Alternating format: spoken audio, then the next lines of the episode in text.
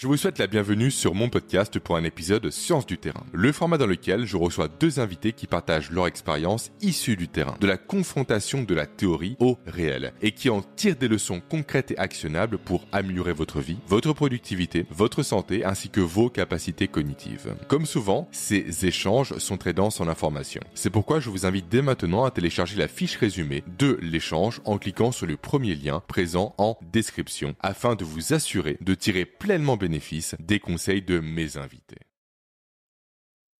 Bonjour Pierre, bonjour Cédric. Bonjour à tous les deux. Salut Jérémy, salut Pierre. Et enchanté Pierre. Enchanté aussi. Et eh oui, je reçois deux personnes importantes pour moi aujourd'hui sur le podcast, à savoir Cédric Watine, que je connais depuis maintenant quelques années. Depuis 2017, il me semble. Et Pierre Dufresne. Toi, ça fait environ 3-4 ans qu'on échange quotidiennement également. Et euh, il y a une thématique qui vous regroupe tous les deux, qui vous correspond, c'est l'antifragilité. Mmh et j'aurais aimé en, parler avec vous vraiment en détail.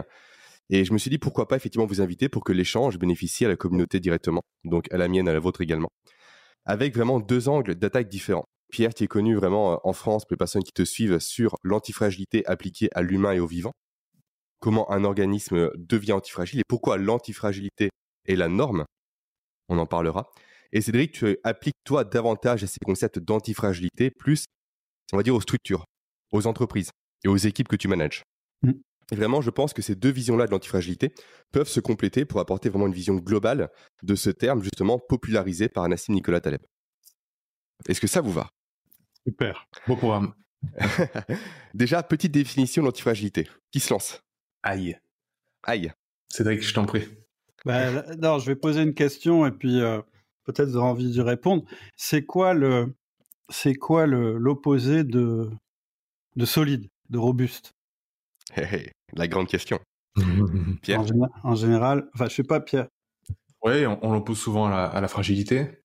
Ouais, souvent on dit bah, ce qui est ce qui est pas solide, c'est ce qui est fragile.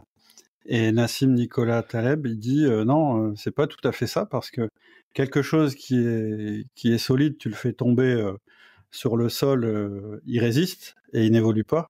Quelque chose qui est fragile, tu le fais tomber sur le sol, il se brise, il disparaît. Et quelque chose qui est antifragile, et c'est là la vraie opposition, c'est-à-dire c'est, encore plus loin euh, dans le...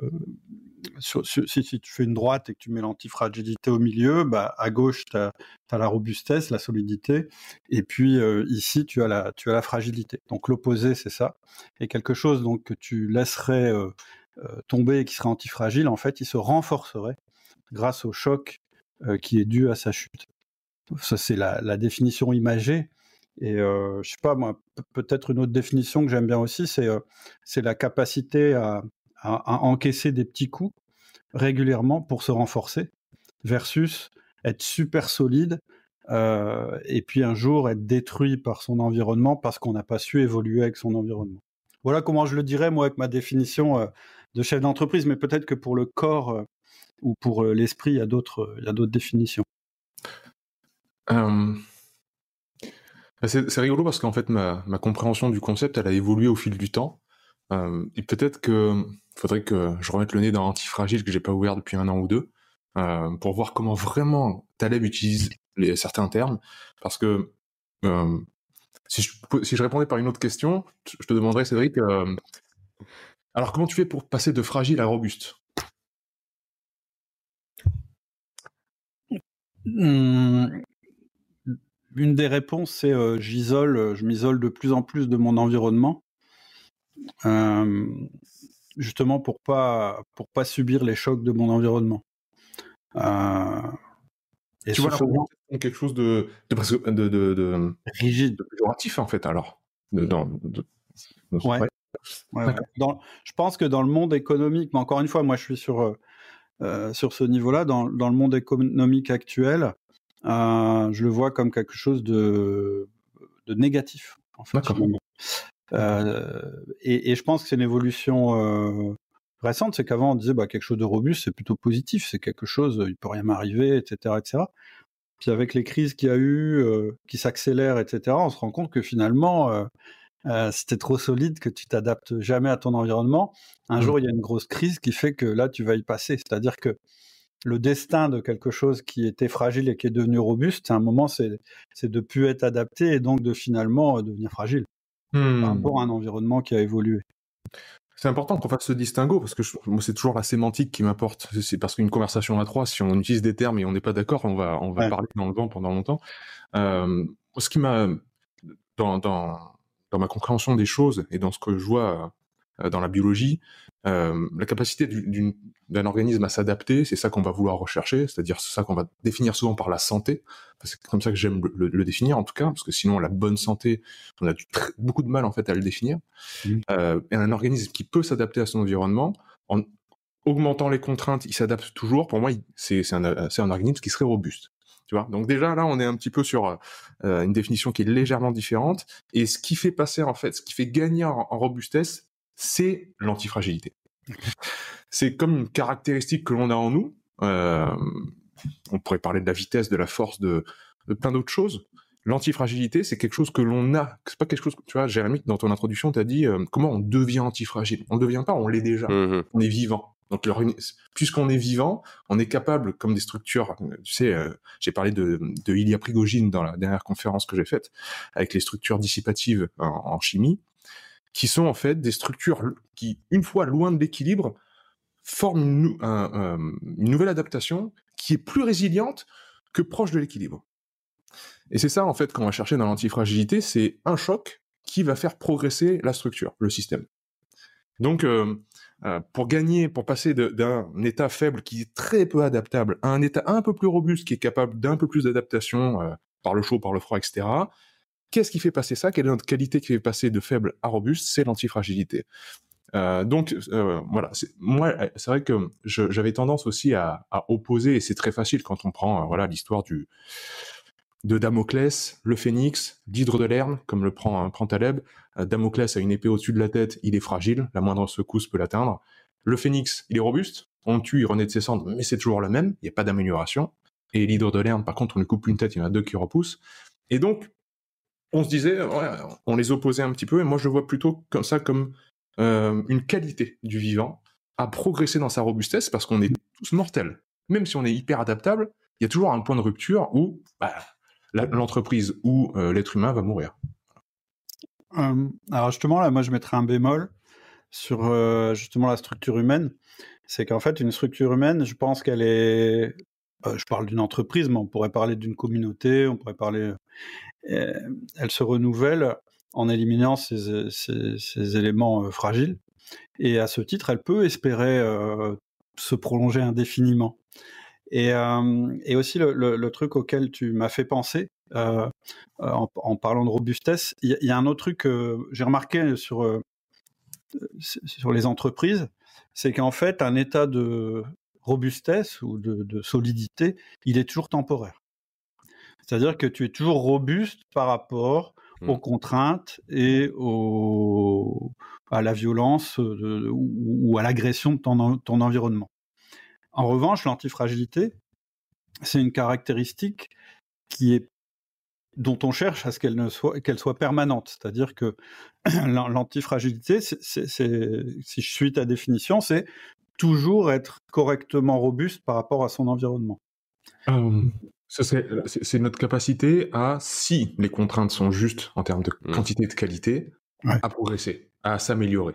Mais tu as raison, je te rejoins totalement. Le but du jeu, en fait, que ce soit une entreprise ou un corps humain, c'est ne pas nuire, ne pas empêcher l'expression de cette antifragilité. Là, ce qui est intéressant, c'est que Cédric a parlé dans sa définition de petits coups. Mhm. Encaisser des petits coups et non pas des gros coups. Je pense que la nuance se fait ici. Pierre en parle très souvent sur ses contenus sur sa chaîne. Le, souvent, on définit l'antifragilité par le fait de se mettre des chocs violents, etc., et d'en sortir vainqueur. C'est pas vraiment ça. L'antifragilité naît dans le rebond positif qui est généré par, grosso modo, le stress provoqué. Mm. Mais si le stress est supérieur aux capacités adaptatives de l'entreprise ou de l'être humain, il n'y a pas de rebond.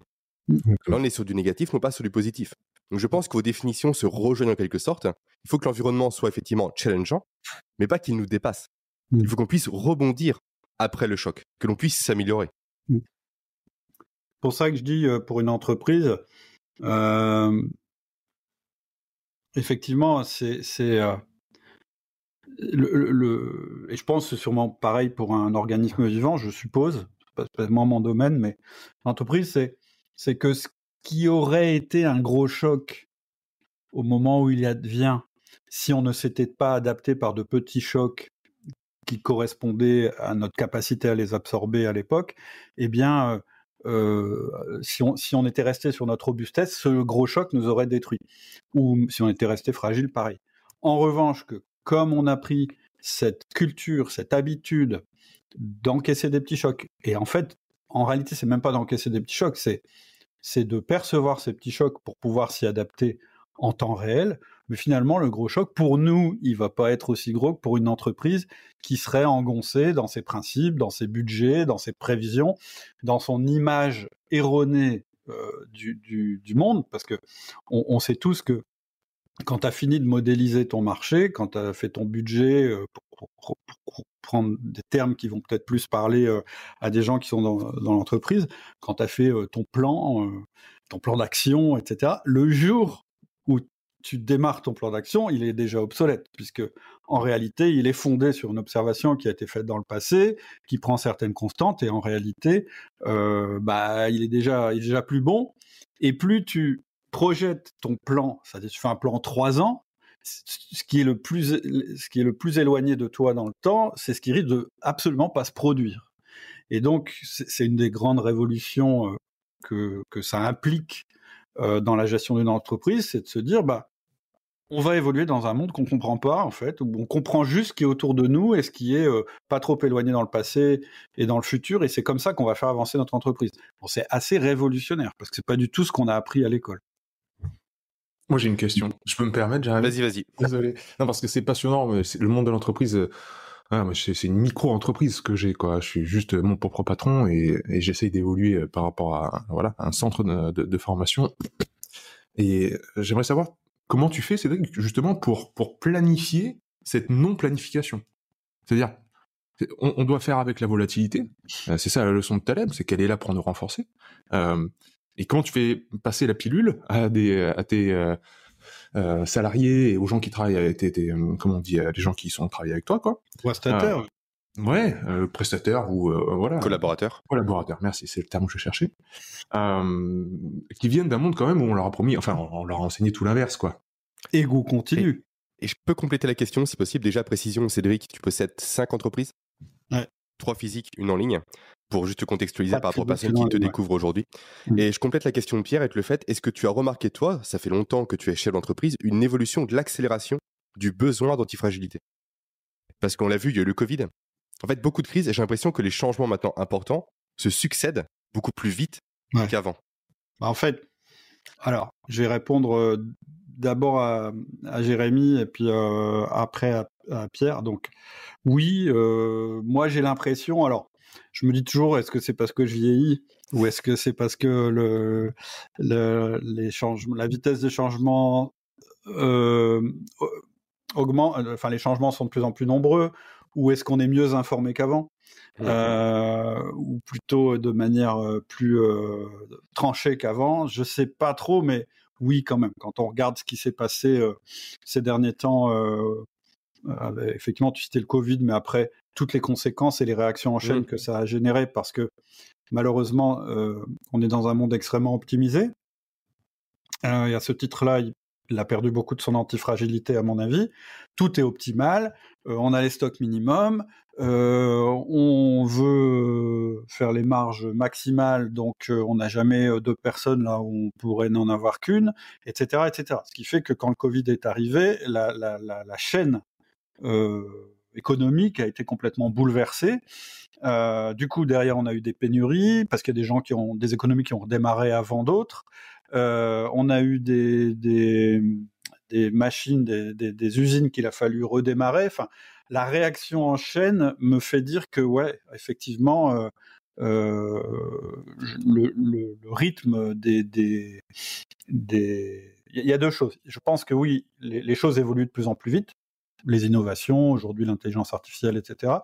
Et en plus, dans un monde qui est euh, super connecté, c'est-à-dire que mmh. toutes les économies sont dépendantes les unes des autres, à un point euh, beaucoup plus important qu'avant parce qu'il n'y a pas de stock tampon, parce qu'il n'y a pas de qu'on dépend tous euh, de l'internet et, que tout se fait en temps réel, etc., etc. Donc il y a des réactions en chaîne, je pense en plus, qui amplifient la nature des changements. Donc ouais, moi j'ai l'impression. Bon, moi, moi depuis que je suis né, pourtant je suis né euh, bien avant vous, on, m'a toujours dit que c'était la crise, c'était en ce moment.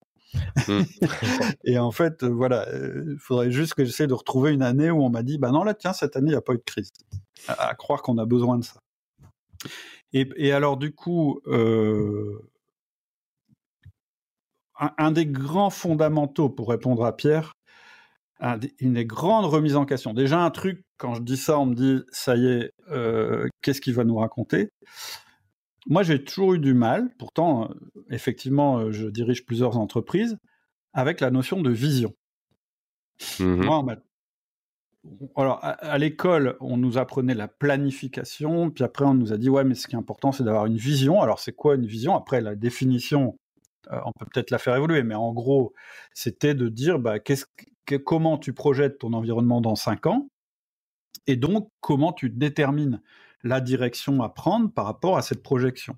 Et donc, il y a plein de boîtes qui ont une vision qui dit, voilà, nous voulons être le leader mondial de ceci, cela, dans cinq ans, euh, machin, bidule. Et moi, là, déjà ce truc-là, quand on m'a dit tu faut une vision pour tes boîtes, j'étais bien emmerdé parce que euh, d'abord je leur disais mais moi j'en sais rien en fait. Vous me demandez ça, j'ai pas de boule de cristal. Et plus j'essaye de modéliser ce qui se passe, et plus je me rends compte que c'est compliqué. Et finalement, si je ressors de la session euh, que me propose le consultant pour définir ma vision et que je vais voir mes collaborateurs en disant ça y est, je sais en fait la vision c'est ça, il va se passer ça, j'ai tout de suite l'impression d'une part de leur mentir mmh et d'autre part de leur mettre des œillères. Donc moi le concept qui m'intéresse plus que la vision, c'est la culture. C'est quoi la culture d'une entreprise? La culture d'une entreprise, c'est la somme des comportements qui ont lieu dans cette entreprise. Et là-dessus, ça, là-dessus, j'ai la main. C'est-à-dire que je peux me dire, plutôt que de me dire, je sais qu'on va aller là et ça va se passer de cette manière-là, c'est plus facile pour moi, en tant que chef d'entreprise, de me dire, je sais comment je veux qu'on travaille dans mon entreprise. Et ce, mon rôle, ma seule vision, en fait, pour, pour le résumer, c'est qu'on soit encore vivant demain. Et en fait, finalement, c'est exactement sauf si je me, Pierre, tu m'arrêtes, si je me trompe, c'est la vision d'un, de n'importe quel être humain, de n'importe quel mmh euh, organisme vivant. Et du coup, c'est ultra simple. Une fois que tu t'es dit, non mais la vision, on arrête de, voilà, de s'exciter pour euh, essayer de trouver un truc qui va nous faire plaisir dans notre tête et qui sera faux après-demain. Pourquoi on n'apprend pas plutôt à devenir hyper adaptable? Et d'une manière quotidienne en étant en contact avec notre terrain, en écoutant, en étant à l'affût, etc. etc. C'est, à la fois plus simple et plus compliqué. Euh, c'est plus compliqué parce que c'est moins clair et qu'il faut accepter de dire à nos collaborateurs, ben non, je sais pas. Euh, pour certaines personnes, c'est compliqué parce qu'elles justifient leur existence en tant que manager ou directeur parce qu'elles ont le savoir. Et en réalité, le savoir, souvent, il n'est pas là, il est euh, chez les gens qui sont sur le terrain et qui perçoivent les chocs. Donc, mais c'est aussi plus simple parce que ça évite de faire une construction mentale, en fait, de passer du temps sur une construction mentale qui n'est qu'une construction mentale. Donc, tu vois, pour moi, ça, c'est un des gros trucs. Et donc, moi, je trouve, c'est mieux de travailler sur la culture de l'entreprise, c'est-à-dire comment on fait notre travail. Maintenant, après, moi, je suis pragmatique et je me dis, ouais, mais c'est quand même plus facile de donner du sens aux gens en leur disant, on va vers cette chose-là. Et moi, j'ai remarqué que les gens qui réussissaient autant des grosses boîtes que des individus, en tout cas, moi, c'est ma manière d'avancer dans la vie, c'est de savoir vers quoi j'ai envie d'aller, à peu près, tu vois, d'avoir une notion, euh, ce qui me plairait, c'est ça, mais d'être très souple sur la manière d'y arriver. Un petit peu comme un bateau, on dit, euh, euh, il y, a, une citation anglaise qui dit, tu ne peux pas diriger le vent, mais tu peux orienter tes voiles. Ça veut dire, oui, ce sera peut-être pas le chemin que tu avais prévu, mais tu peux quand même essayer d'essayer de garder un certain cap. Et du coup, c'est vrai que dans une entreprise, donner, euh, donner un cap, ça aide quand même les gens à avoir des repères, quand même. Se dire, oui, mais on va quand même dans, dans, cette direction-là. Pour travailler au quotidien, c'est plus simple. Donc, je sais que ce que je dis, c'est pas hyper carré et rigoureux, mais dans l'esprit, c'est ça. Une manière assez. Un truc que je dis souvent aux, à mes collaborateurs, c'est que vous faut que vous connaissiez votre. Moi, j'appelle ça votre ZAB, votre Z-A-B. Z, c'est où je veux aller. C'est la fin de l'alphabet. C'est vers ça que je vais. A, c'est où je suis aujourd'hui. C'est l'état de mes troupes, euh, l'état de mon entreprise, son stock, son machin, truc. B, c'est la prochaine étape. Tout le reste de l'alphabet, mmh vous oubliez, parce que de toute façon, vous ne le savez pas. Et quand vous aurez atteint votre point B, alors vous, rechercherez votre nouveau Z, vous connaîtrez votre A et puis vous chercherez votre nouveau B. Tu vois, l'idée d'avoir euh, un petit peu comme tu fais un voyage en bagnole, tes phares, ils t'éclairent suffisamment loin quand même pour que tu te prennes pas, euh, tu sortes pas de la route dans un virage, mais tu as quand même une destination euh, pour te guider. Voilà un peu, voilà un peu, je dirais le, l'espèce de switch qu'il faut faire dans sa tête, je pense, quand on est chef d'entreprise. Euh, il faut se défaire d'un certain nombre de règles de gestion qu'on nous a mis en tête. La première, c'est celle-là. Puis après, il y a les règles d'être hyper optimisé, d'avoir le stock minimum ou d'avoir exactement le nombre de personnes qui te convient. Euh, alors après, je sais pas, du coup, je vais te renvoyer la balle. Pierre, euh, je me suis toujours dit, c'est un peu comme un corps humain. Si tu l'optimises à mort, c'est-à-dire zéro masse graisseuse, que du muscle, et, et, puis que tout d'un coup, il y a un truc pas prévu, c'est que tout d'un coup, c'est l'hiver, il fait moins 30. Euh, est-ce que c'était une bonne idée d'avoir optimisé euh, à ce niveau-là? C'est-à-dire, est-ce que la nature, elle nous a pas plutôt construit pour qu'on puisse résister à l'hiver Et donc, c'est comme ça que je justifie d'être un peu gras par rapport, par rapport à vous. puis aussi, ça m'arrange bien parce que du coup, je pas trop d'efforts à faire du côté euh, diététique. J'en ah, profite, Pierre, pour euh, compléter la question de, Cédric. Que penses-tu également de cet Américain qui est multimillionnaire et qui cherche justement à inverser la vieillesse? Tu as dû le voir passer, je pense. Qui prend une quarantaine de compléments par jour, qui a un protocole de sport qui est très établi et qui est, selon moi, l'inverse de. J'ai plus son nom en tête, malheureusement. Je peux le chercher pendant que vous parliez, pendant que vous parlez si tu le souhaites. Mais effectivement, il a établi un protocole avec une quarantaine de spécialistes pour ralentir le cours du temps, voire pour l'inverser. Hmm. Jusqu'à s'injecter le sang de son propre fils. Waouh. Déjà, on va avoir une discussion parce que je vais lui demander c'est quoi sa définition du temps, parce qu'il n'y a pas de consensus hein, sur ce qu'est le temps, déjà, premièrement. Euh, alors, il y a tellement de choses magnifiques que tu as dit, Cédric, là. Vraiment, vraiment, que j'aime énormément. C'est une, des philosophies qui m'inspire le plus, c'est le stoïcisme. Et euh, dans, tout ce que tu as dit, il y a du stoïcien, hein, évidemment. Ouais, euh, on, euh, déjà redéfinir les termes, les termes de vision et de culture d'un côté. Donc la culture, ce qui est, ce qui est génial, c'est que ça place les valeurs en fait au centre, mm. les valeurs de l'entreprise. Et tout d'un coup, euh, les collaborateurs, ils se sentent responsabilisés. Et c'est leur entreprise. Combien de fois je, j'ai, vécu sept ans au Japon où il y a une, cette culture de l'entreprise où ton entreprise, sur ta carte de visite, qu'on appelle les Meishi, c'est ce que tu as en premier. C'est-à-dire, la carte d'entreprise, la business card, elle est plus importante que ta, carte d'identité dans ton portefeuille si tu te fais contrôler par la police, tu vois. L'entreprise, l'identité de l'entreprise, elle est importante et les gens sont prêts à mourir pour leur entreprise, véritablement. Et c'est pour ça que le Made in Japan, à un moment, était au summum, alors que c'était un tout petit pays. Bon, ça a beaucoup changé. Mais euh, euh, tout ça pour dire que tout d'un coup, vous n'avez pas des collaborateurs qui viennent en retard au boulot, qui traînent les pieds, qui machin. Non, c'est leur entreprise. Se, se sentent vraiment impliqués. Euh, ça, on a la même démarche en santé quand tu prends quelqu'un en santé, quand tu l'accompagnes, que tu sois thérapeute, que tu sois, peu importe, coach ou quoi, tu essayes de lui faire comprendre que c'est important, son corps. Qu'en fait, il n'y a rien de plus important que prendre soin de soi. Et c'est pas du tout égoïste, c'est contraire très altruiste. Moi, je pense que le, la médiocrité qu'on s'autorise à avoir envers soi-même, c'est le plus haut taux d'égoïsme, en fait. Et que prendre soin de soi, c'est très altruiste. Parce qu'on va, on va, se rendre fort et on va se rendre, justement, on va rayonner quelque chose de très intéressant. Mm-hmm. et très, euh, engageant pour, pour les autres. Euh, pour, euh, pour parler, oui, pour, pour, répondre à ce que tu disais, Jérémy, et, et, pour ce que tu disais aussi, c'était très juste, c'est-à-dire quelqu'un qui serait hyper optimisé au niveau du physique, est-ce qu'il serait vraiment adaptable? Et là, il faut redéfinir aussi ce que c'est optimiser. Euh, si on prend l'extrême, euh, bah, tu prends un bodybuilder qui est découpé avec 2% de matière grasse, et c'est rigolo qu'on parle de ça parce qu'on a eu une conférence de notre ami Julien Lepage il y a peu de temps, mm. qui est qui a fait un concours de, qui a voulu faire un concours bodybuilding, mais c'était pendant le Covid. Donc tout était annulé, les compétitions. il a quand même fait un shooting photo, tu vois. Donc il est, t'as l'impression de voir une planche d'anatomie. Il n'y a plus rien de gras qui, qui, qui, qui, traîne, quoi. Et il dit bien, je ne me suis jamais senti aussi mal de ma vie, quoi. C'est l'enfer, l'enfer. T'as froid tout le temps, t'es, enfin bref, un enfer. Euh, zéro énergie, zéro libido, tout part dans les chaussettes.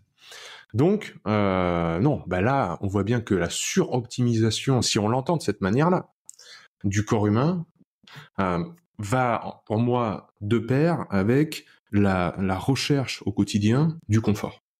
C'est-à-dire, à partir du moment où le confort est porté comme un objectif à atteindre, c'est mortifère. Parce que vous allez vouloir enlever encore une fois tous les petits chocs du quotidien les petites mmh. variations de température, les petits, les petits efforts. Ah, ben, mettez-moi un escalator au lieu d'un escalier, mettez-moi un ascenseur, mettez-moi. Et donc là, tu fais un corps humain justement. Tu suroptimises ton environnement en mmh. détruisant ton corps. Et ça, euh, je pense encore une fois qu'on a des, parallèles dans tout ce que tu disais au niveau de l'entreprise. Hein. On m'a dit, euh, je sais pas si c'est vrai, euh, on m'a dit que le corps humain, il était à son son meilleur pour euh, affronter son environnement, on va le dire comme ça. En tout cas, euh, quand en fait, tu as 39 degrés.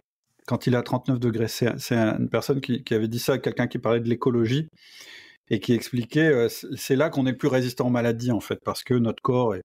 Mais il expliquait en même temps, il dit, mais, mais personne résiste longtemps à cette température-là. Et, il faisait un et, et, du coup, moi, je faisais un parallèle avec l'entreprise, c'est un peu pareil.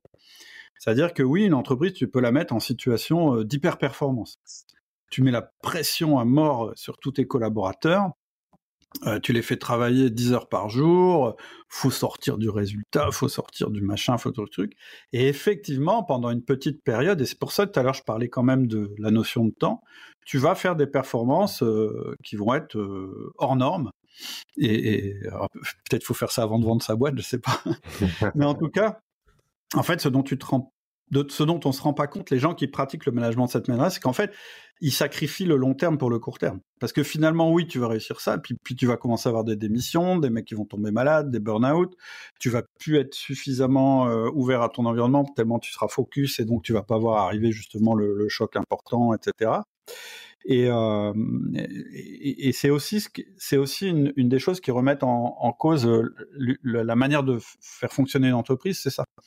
Et euh, d'ailleurs, il y a Sinek qui a écrit un, le mec qui a écrit Why, mmh.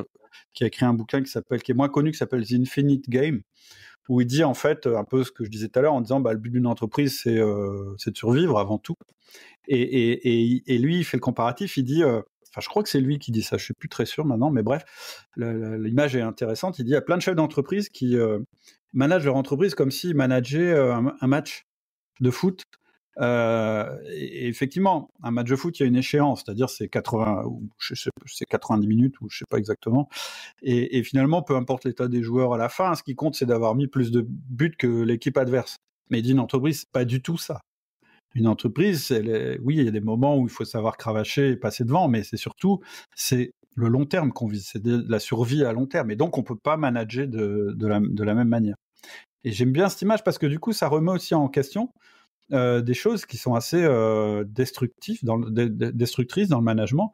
Par exemple, le management à la pression, euh, etc., etc. Et, alors, je sais pas s'il y a des parallèles avec le corps, mais oui, je suppose on en revient, selon moi, à cette notion de rebond positif, encore une fois. Mmh. Mmh. Bien sûr. Si tu retrouves sur la corde, au bout d'un moment, la corde va céder. Ouais, c'est ça. Et, en fait, tu tires pas parti du choc. Mmh. Exactement. Mais euh, pour aller plus loin, euh, donc j'ai évoqué tout à l'heure, dans le monde de la chimie, en 1977, il y a eu un prix Nobel qui s'appelle euh, Ilya Prigogine euh, pour les structures dissipatives. Et voilà, on s'est rendu compte que, par exemple, on fait un mélange avec de l'argent et, et d'autres matières grasses. Quand on fait chauffer à haute température, ce espèce de liquide commence à prendre des structures euh, qui, fait qui font un peu des schémas, mm. des, patterns qui sont beaucoup plus euh, structurés, donc loin de l'état d'équilibre. Et ça, c'est exactement ce que tu viens de nous décrire en fait. certes, à court terme, si tu suroptimises tout, hein, euh, tu as, tu as parlé, parlé d'hyper-performance, tu mets l'entreprise dans un état d'hyper-performance, certes, un instantané, tu vas voir, tu te dis, punaise, on carbure comme des dingues et on fait un, un CA pas possible, ok? Mais tu crames en fait tout le monde. Mm. Et derrière, c'est l'effondrement. Et donc, la structure dissipative que nous sommes, et je t'encourage vraiment à, voir ce qu'a fait Ilya Prigogine, parce qu'il a étendu après, comme Taleb en fait, à tous les systèmes complexes. C'est-à-dire, ça c'est vrai pour le vivant, tu vois, dans, le vivant, on appelle ça l'hormèse. Taleb dit, voilà, on a l'hormèse dans le vivant, bon, bah, voyons voir si dans, la finance, ça marche aussi. Mm. Et en fait, Prigogine a fait la même chose.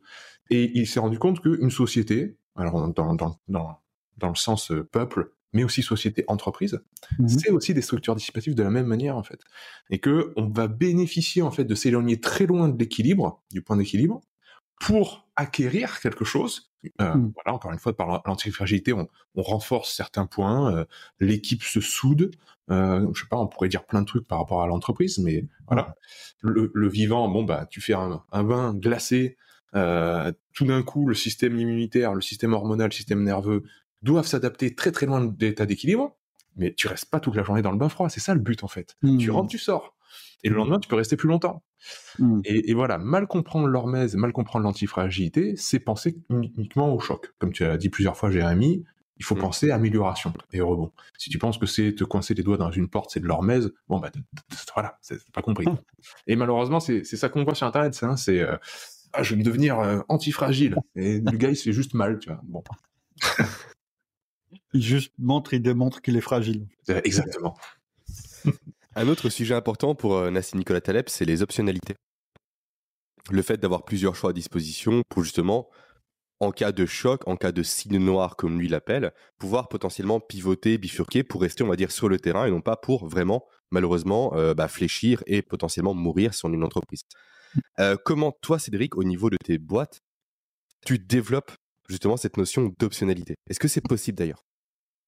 Ouais, euh, c'est même souhaitable, mais du coup, il faut faire euh, une croix sur certains, euh, certaines, certains, paradigmes qu'on a sur la bonne manière de gérer une boîte.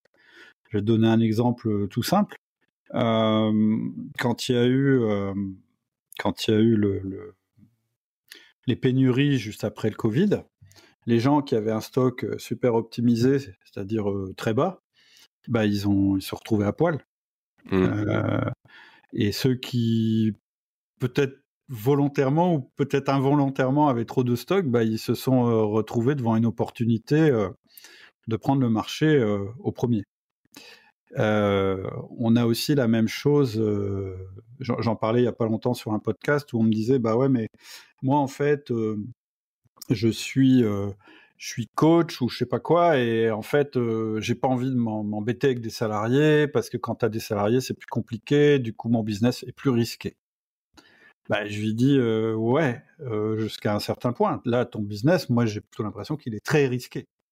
Parce que si tu as un problème de santé mmh. si tu as un problème dans ta famille si tu dois aller faire autre chose pendant un moment ton business s'arrête. Temporairement j'espère pour toi mais il s'arrête donc la personne me dit bah ouais mais donc qu'est-ce qu'il faut? Il faut que j'ai quelqu'un. Je, dis oui. Je dis il y a même on, est même capable de déterminer un peu une taille critique qui fait qu'on est peut-être moins performant que quand on est tout seul parce qu'il y a de la friction quand on est plusieurs, ça c'est indéniable. Mais euh, où on est plus euh, capable de résister au choc. Et cette taille-là, c'est la taille où à la fois on, a une répartition des tâches sur plusieurs personnes et de la polyvalence, et éventuellement du doublonnage. Ah ouais, mais alors du coup, il faut faire plus de chiffres. Oui, oui, et ça peut être un objectif de dire, en fait, je vise ce chiffre d'affaires-là, pas parce que j'ai un ego surdimensionné, que je veux pouvoir dire que je fais 3 millions, machin bidule. Je vise ce chiffre d'affaires-là parce qu'il va me permettre d'avoir une structure qui va faire que je suis plus pérenne sur mon marché. C'est une des manières de voir. Aussi, le fait euh, d'avoir cinq entreprises au lieu d'une, c'est aussi une manière euh, d'avoir euh, plus d'options, puisqu'en fait, on a plus de richesse à l'intérieur, on est sur plus de marchés. alors moi, j'aime bien qu'il y ait un lien entre les trucs, parce que sinon, c'est plus difficile justement de, de, faire jouer cette notion d'option. Mais je veux dire n'importe quoi. J'ai une société euh, qui est dans un domaine et elle est très très forte dans la distribution de consommables. Puis j'ai une autre, elle fait des machines dans un autre domaine. Puis tout d'un coup, je me dis, bah tiens, dans ce domaine-là, il y a aussi du consommable. Ah, bah ça tombe bien, j'ai la culture consommable dans une autre de mes boîtes. Tu vois, tu peux faire des choses comme ça. Donc, euh, mmh ouais, c'est ça, l'histoire de toujours avoir euh, euh, plus suffisamment d'options à sa disposition. Il est à deux niveaux. Il est à ce niveau-là, c'est-à-dire en répartition du risque, en ayant de la redondance à l'intérieur de notre entreprise, plutôt d'être super optimisé, mais à un seul environnement ou à un seul moment dans l'environnement. Et puis aussi, ce que je disais tout à l'heure, euh, la souplesse par rapport à la planification. Être capable de se dire, bah, on avait prévu que ça se passe comme ça, euh, ça se passe pas du tout comme ça, donc on, arrête. On, arrête, on, on, continue pas avec le même plan. Et ça, dans des grosses boîtes, c'est très très dur. Dès que tu as beaucoup d'administration dans la boîte, c'est beaucoup plus difficile d'être flexible. Donc là, j'ouvre plein de portes, mais c'est juste pour dire oui, oui, c'est hyper important d'avoir plein d'options à ta disposition. Tu vois, par exemple, dans mes entreprises, j'en ai une où il y a beaucoup de fournisseurs, donc je représente plein de cartes différentes. Ça veut dire que je ne suis pas dépendant d'une seule personne. Puis j'ai une autre boîte, ça me plaît moins. On a énormément développé un business et ça devient une faiblesse parce que du coup, on est développé on est très dépendant de ce business et donc on réduit nos options. Si jamais euh, ce fournisseur nous dit bah désormais c'est comme ça et puis que ça nous plaît pas, comment on fait pour se retourner parce mmh que nous on se dit non le marché est pas comme ça? Donc oui oui il faut toujours avoir. Euh, en tout cas au niveau entreprise c'est comme ça que je le je le que je le traduis en fait. Et maintenant si on parle du vivant Pierre, comment est-ce qu'un individu justement peut développer ses optionnalités? On en parlait déjà là, on était en plein dedans. Bien sûr. non je rigole. Euh, bah, les parallèles sont tellement euh, nombreux. Mmh. Euh, dans la souplesse, dans la planification, c'est c'est royal, quoi. C'est vraiment comme ça qu'il faut. En fait, c'est changer ses paires de lunettes. Hein. C'est vraiment changer son regard qu'on porte sur les événements qui est important. Tu vois, Cédric, tu, tu, tu parlais de, cette souplesse-là. Nous, on le voit très bien dans le monde de l'entraînement physique qu'on aime tant avec Jérémy. Euh, tu vas à une soirée déguisée en Batman, et en fait, tu te rends compte que c'est pas du tout une soirée déguisée. C'est-à-dire, le matin, non, ou la veille, tu te dis, ah, demain, je vais faire cette séance. Puisque j'ai une, courbe de progression, il faut que je m'améliore en endurance, tu vois, donc je, je, vais faire ma séance de, de, course à pied 5 km. Tu te réveilles le matin, mais t'as aucune envie de faire ça. Vraiment. Et t'as les tendons au niveau, au niveau des, euh, des chevilles, tu sens très bien que ça va pas passer, etc. Et là, t'as as, toujours plusieurs choix. Soit tu es suroptimisé et tu dis, je dois faire cette séance-là parce que je peux pas sortir de ma planification. Soit tu dis, bon, ok, j'ai pas fait l'économie de la connaissance, je me suis renseigné, j'ai appris la physiologie et la biomécanique. Je sais que pour améliorer ma course à pied, je peux très bien aussi aujourd'hui m'entraîner sur la respiration parce que c'est important mmh. la respiration dans la course à pied et préserver mes tendons aujourd'hui. Et avoir, en fait, c'est pour ça que je reviens au fait de, de se former et d'apprendre les bases. C'est que euh, très souvent, en fait, les personnes qui coupent circuitent en fait leur propre antifragilité, pour revenir au thème de, de, de notre conversation, c'est qu'ils n'ont pas fait le taf en fait. Ils n'ont pas mm. fait le taf d'apprendre les, les, les, principes, les bases. Euh, on essaie tout le temps de trouver le court-circuit hein, de, nos jours, d'aller dans le shortcut maximum sur gagner du temps, encore une fois une expression qui ne veut rien dire, hein, on utilise des mots qu'on ne maîtrise pas. Euh, au lieu de euh, bon, je bûche. D'abord, je bûche, je fais bien les choses. J'apprends les grands principes. Et comme ça, ça va me permettre d'avoir du répondant et de l'adaptabilité. Donc pour revenir à, ouais, à la souplesse de la, planification, ça, bah, Jérôme, tu pourras en parler aussi, c'est notre quotidien, quoi. On est mmh. obligé de faire ça. Euh, jusqu'à toujours à un certain point. On peut pas faire non plus n'importe quoi tous les jours et, voilà, une première idée qui passe par la tête, on, change les plans. Euh, mais voilà, ça, ça me fait penser à ça. Et euh, je rebondis aussi par rapport à quelque chose que tu as dit précédemment, euh, Cédric, c'est qu'on peut pas prévoir le futur avec les éléments du passé et du présent. Mmh. C'est-à-dire que tu auras beau faire des planifications et, et essayer de voir l'avenir, comme tu disais tout à l'heure, voir la lettre C, D, E, F, etc. Non, n'essaie même pas, même B en fait. B, tu t'en fais une idée, mais quand tu seras au moment de B, ce que tu avais prévu en B, tu l'avais prévu en fait quand tu étais à A. Et quand tu es en B, tout a changé. Hein. Un homme ne se baigne jamais deux fois dans la même rivière. Ça, ça coule les événements, ça change. Toi-même, tu changes à chaque instant. Et quand tu vas prendre ta décision, euh, à ce moment-là, dans le point futur, en fait, tout l'événement, tout, l'environnement aura déjà changé, déjà changé, il va falloir que tu t'adaptes dans cette prise de décision. Et ça, c'est important parce que sinon, ça, on crée des, des individus qui ont un regard sur la volatilité et sur l'imprévu mmh. qui caractérisent ça comme négatif, qui voient l'inconfort comme négatif. Parce que, encore une fois, on a mis le confort comme objectif. Donc tout est inconfortable.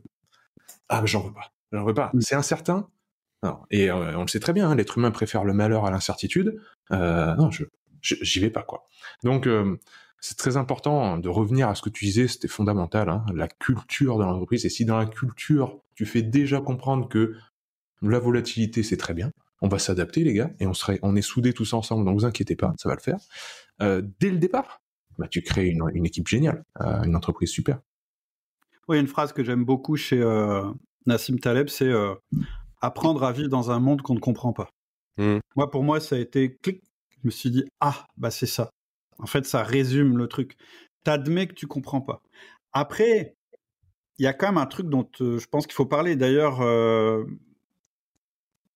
c'est-à-dire que il faut pas non plus, je suppose, en entraînement physique ou mental, comme euh, dans le monde de l'entreprise, que le fait de dire on planifie plus ou bien on se donne le droit de sortir de la planification à tout moment, ce soit l'ouverture au grand n'importe quoi. Tu vois, moi, quand même, tu vois, tu dis ça. Alors, je fais, je fais un peu de, je fais quand même un petit peu de sport et récemment, j'ai voulu sérieusement me mettre sur ma condition cardiovasculaire parce que je pense qu'à mon âge, c'est plutôt ça qu'il faut que je développe.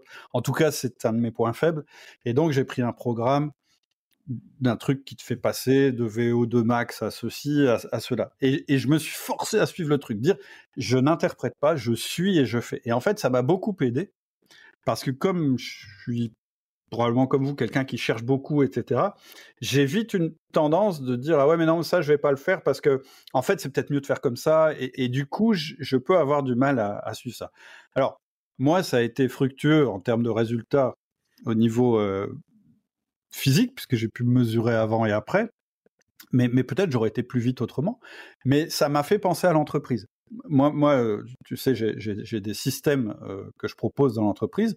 Et tout à l'heure, je disais, il faut pas être trop rigide sur euh, la planification ou sur les objectifs, etc. Mais, mais pour moi, alors, moi, je suis quelqu'un qui avance en, en testant, hein, évidemment. Donc, peut-être j'évoluerai là-dessus. Mais aujourd'hui, quand je conseille une entreprise ou un manager et que je lui dis bah tu veux faire du management par objectif, comment tu fais? Je lui mets trois dimensions, une dimension stratégique, tactique et terrain, et je les temporise. C'est-à-dire que je dis le stratégique c'est 90 jours. C'est-à-dire que ton Z là, c'est 90 jours. Et tu n'as pas le droit, pendant 90 jours, de revoir ton Z, sauf s'il y a un très gros choc.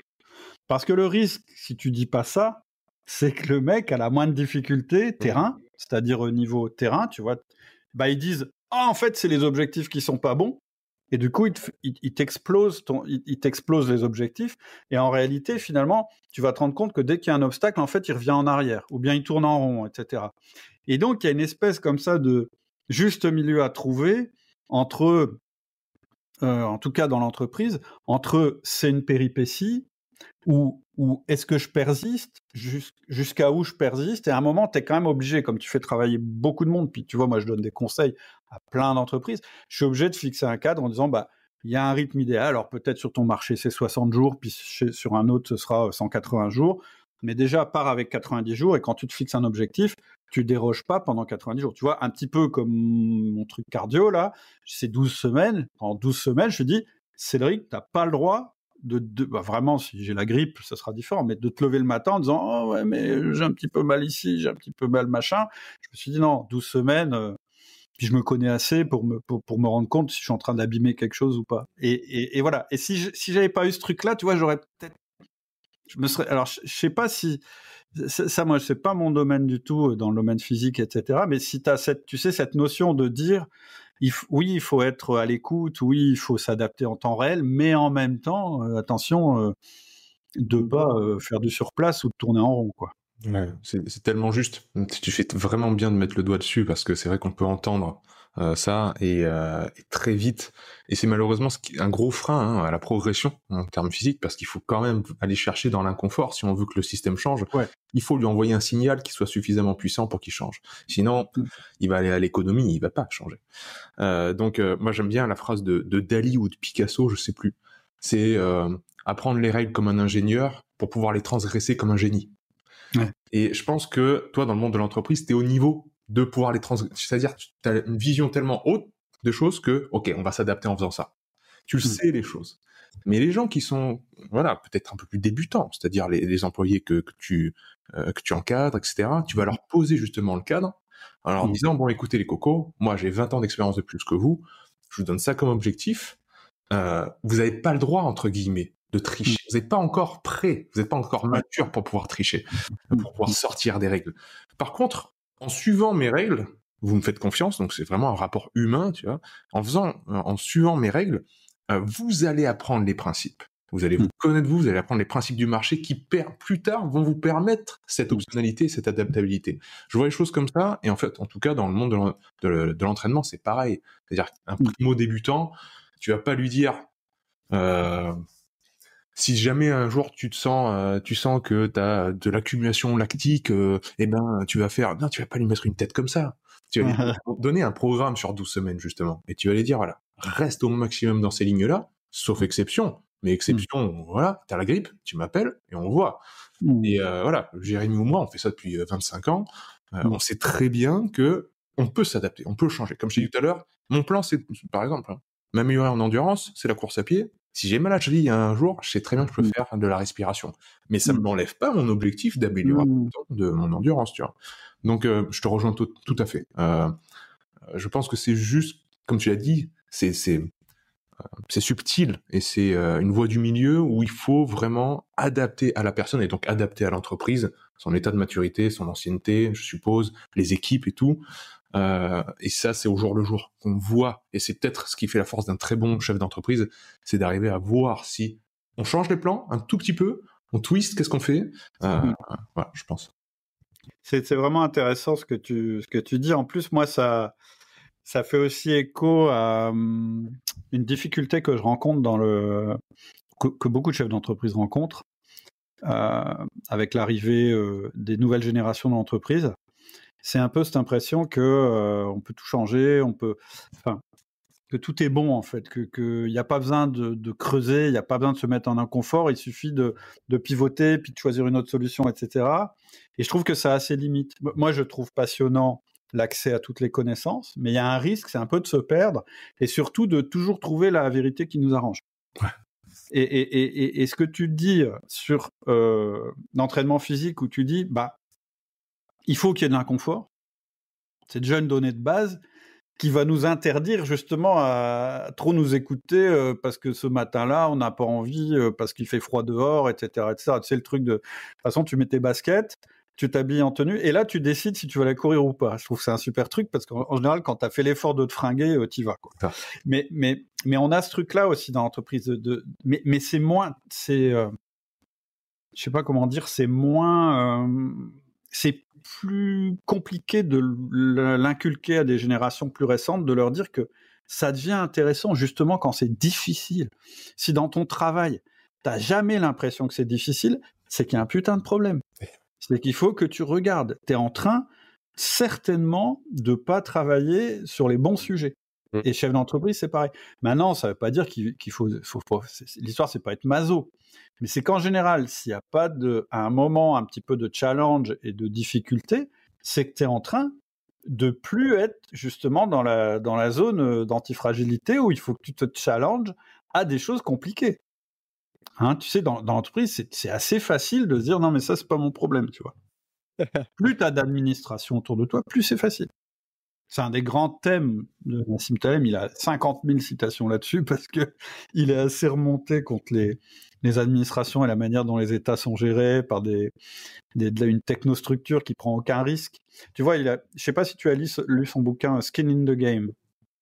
Ah oui. euh, sauver sa peau. Ouais, magnifique. Où il explique qu'en et c'est exactement ce que tu dis pour le sport, c'est c'est s'il n'y a pas d'enjeu dans ce que tu fais, en fait, il y a un problème. Mmh. Et, c'est pareil dans l'entreprise. Si quand tu prends une décision, ça n'a aucune conséquence, que ça tombe face ou pile, ça n'a pas de conséquence pour ton entreprise ou pour, plutôt pour toi personnellement, tu vas prendre la mauvaise décision.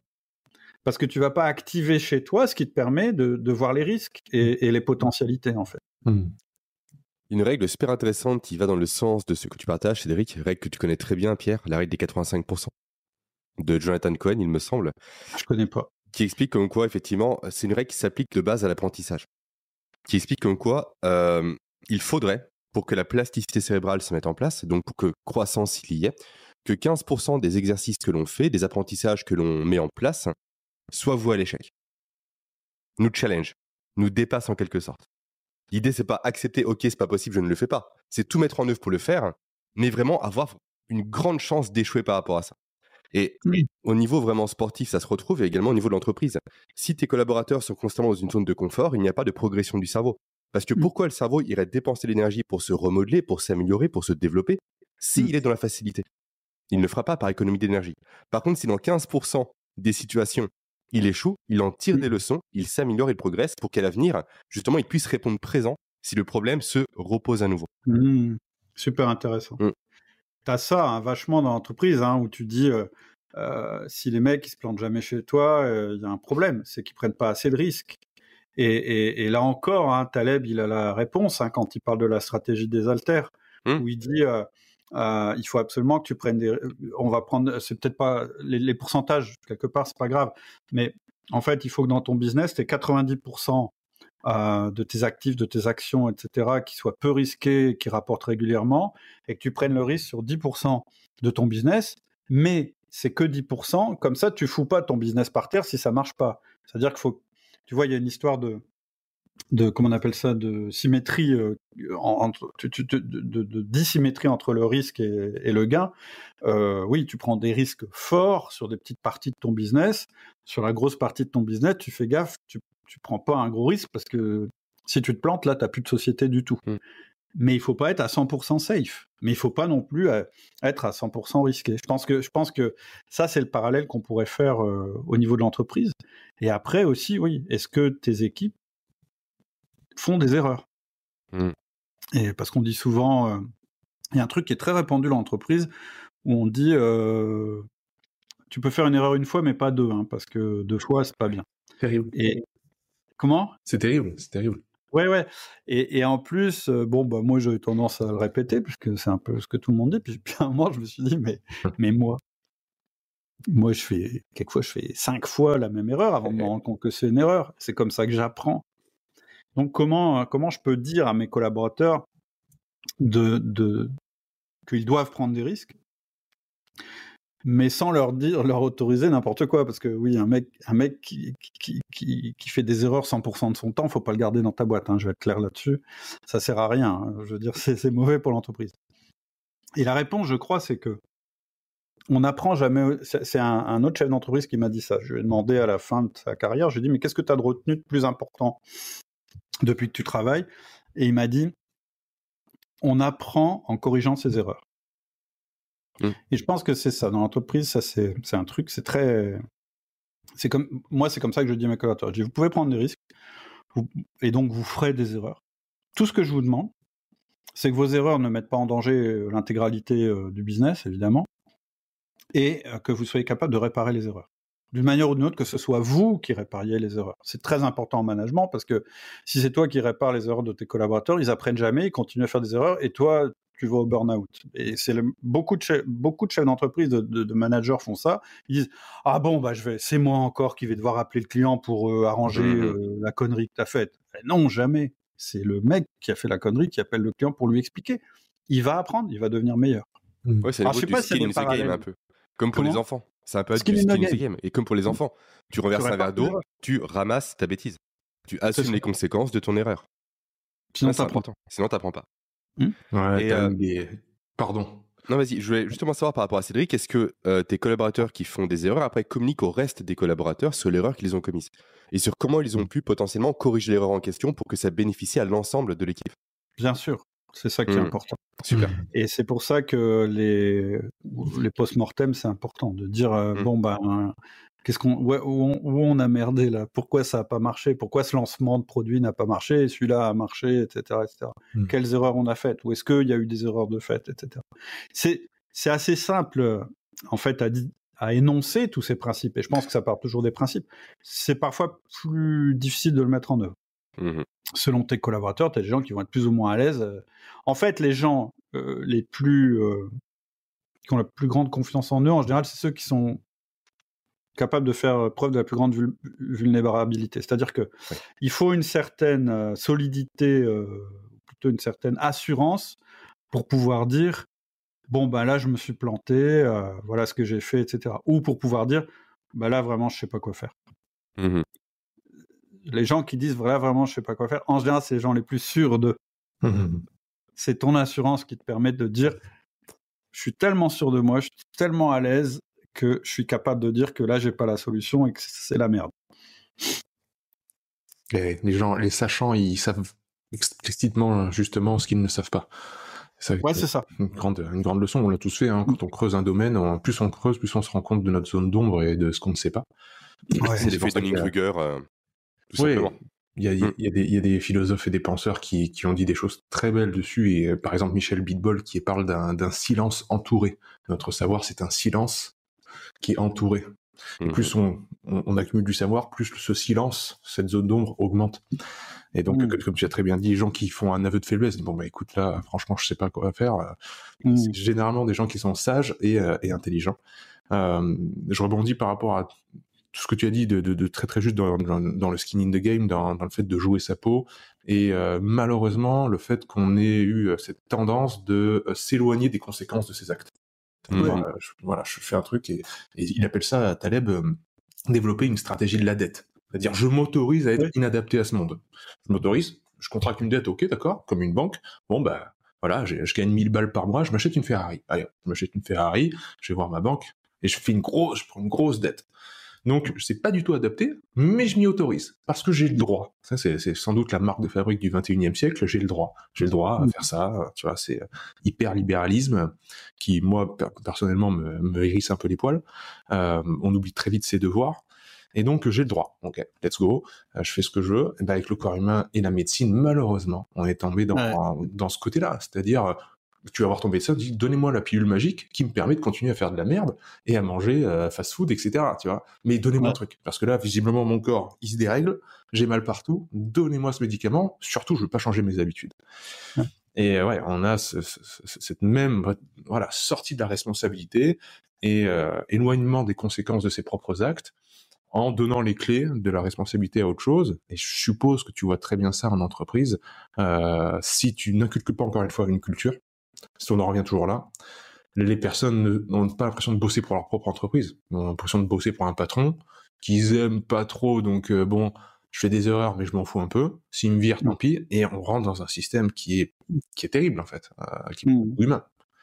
Et j'aime bien ton histoire de la, pilule parce que euh, d'abord, une première question que ça pose, c'est quand même ce qui se vend le mieux. Mmh euh, la pilule euh, qui t'évite l'effort et qui te donne le confort. Hein, c'est vraiment ça. Hein, notre société, c'est ça. Maintenant, moi, ce que je vois beaucoup euh, et je trouve ça super intéressant, c'est bah oui, mais en fait, finalement, la pilule, elle t'apprend rien en fait. Et, et, en fait, ce qui est intéressant, est-ce que c'est le confort qu'elle va me donner ou est-ce qu'une autre voie m'aurait pas plutôt fait progresser, fait apprendre des choses et mmh. m'aurait pas mieux renseigné sur moi-même, etc., etc.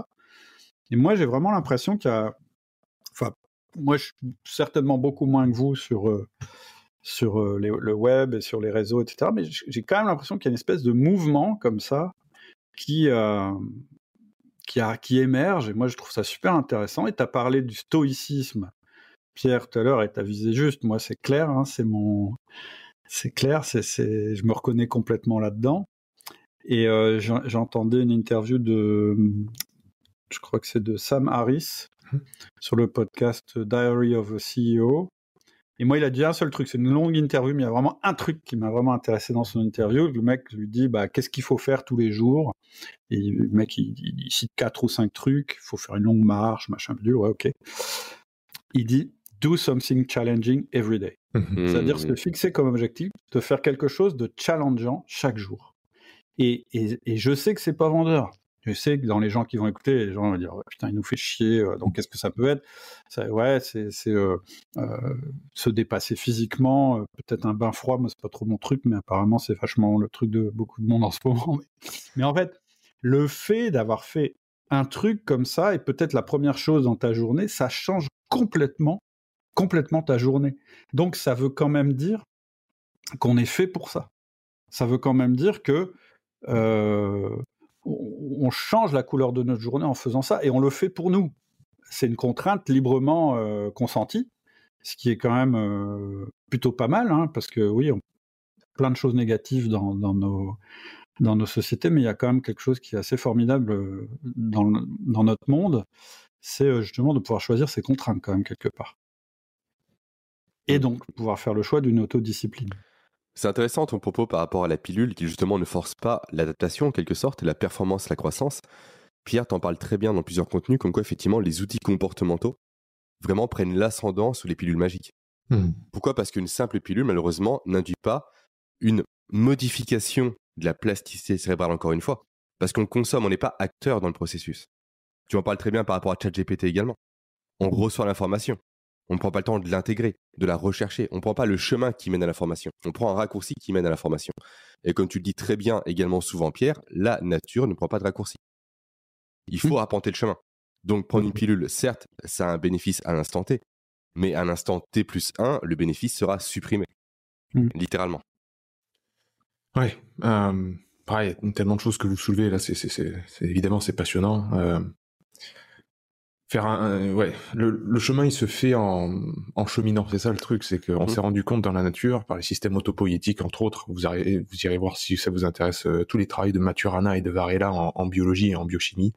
Ils se sont rendu compte en fait que euh, l'évolution des sens, notamment la vision, l'audition, etc. chez les animaux, se faisait non pas dans une forme de, de relation duel avec l'environnement, c'est-à-dire il y a le sujet, il y a l'environnement, comme on voit souvent, mais Ouais. vraiment de manière intriquée.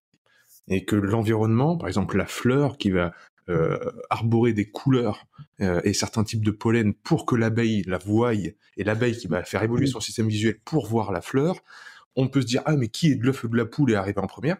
Non non non, c'est qu'il y a une co-détermination, une co-évolution et que euh, nous, nous- nous-mêmes, nous construisons, en fait, nous nous construisons par la plasticité neuronale, mais on pourrait parler de, c'est la même plasticité que tu retrouves au niveau du système osseux, au niveau du système Mhm. musculaire également, en arpentant le chemin.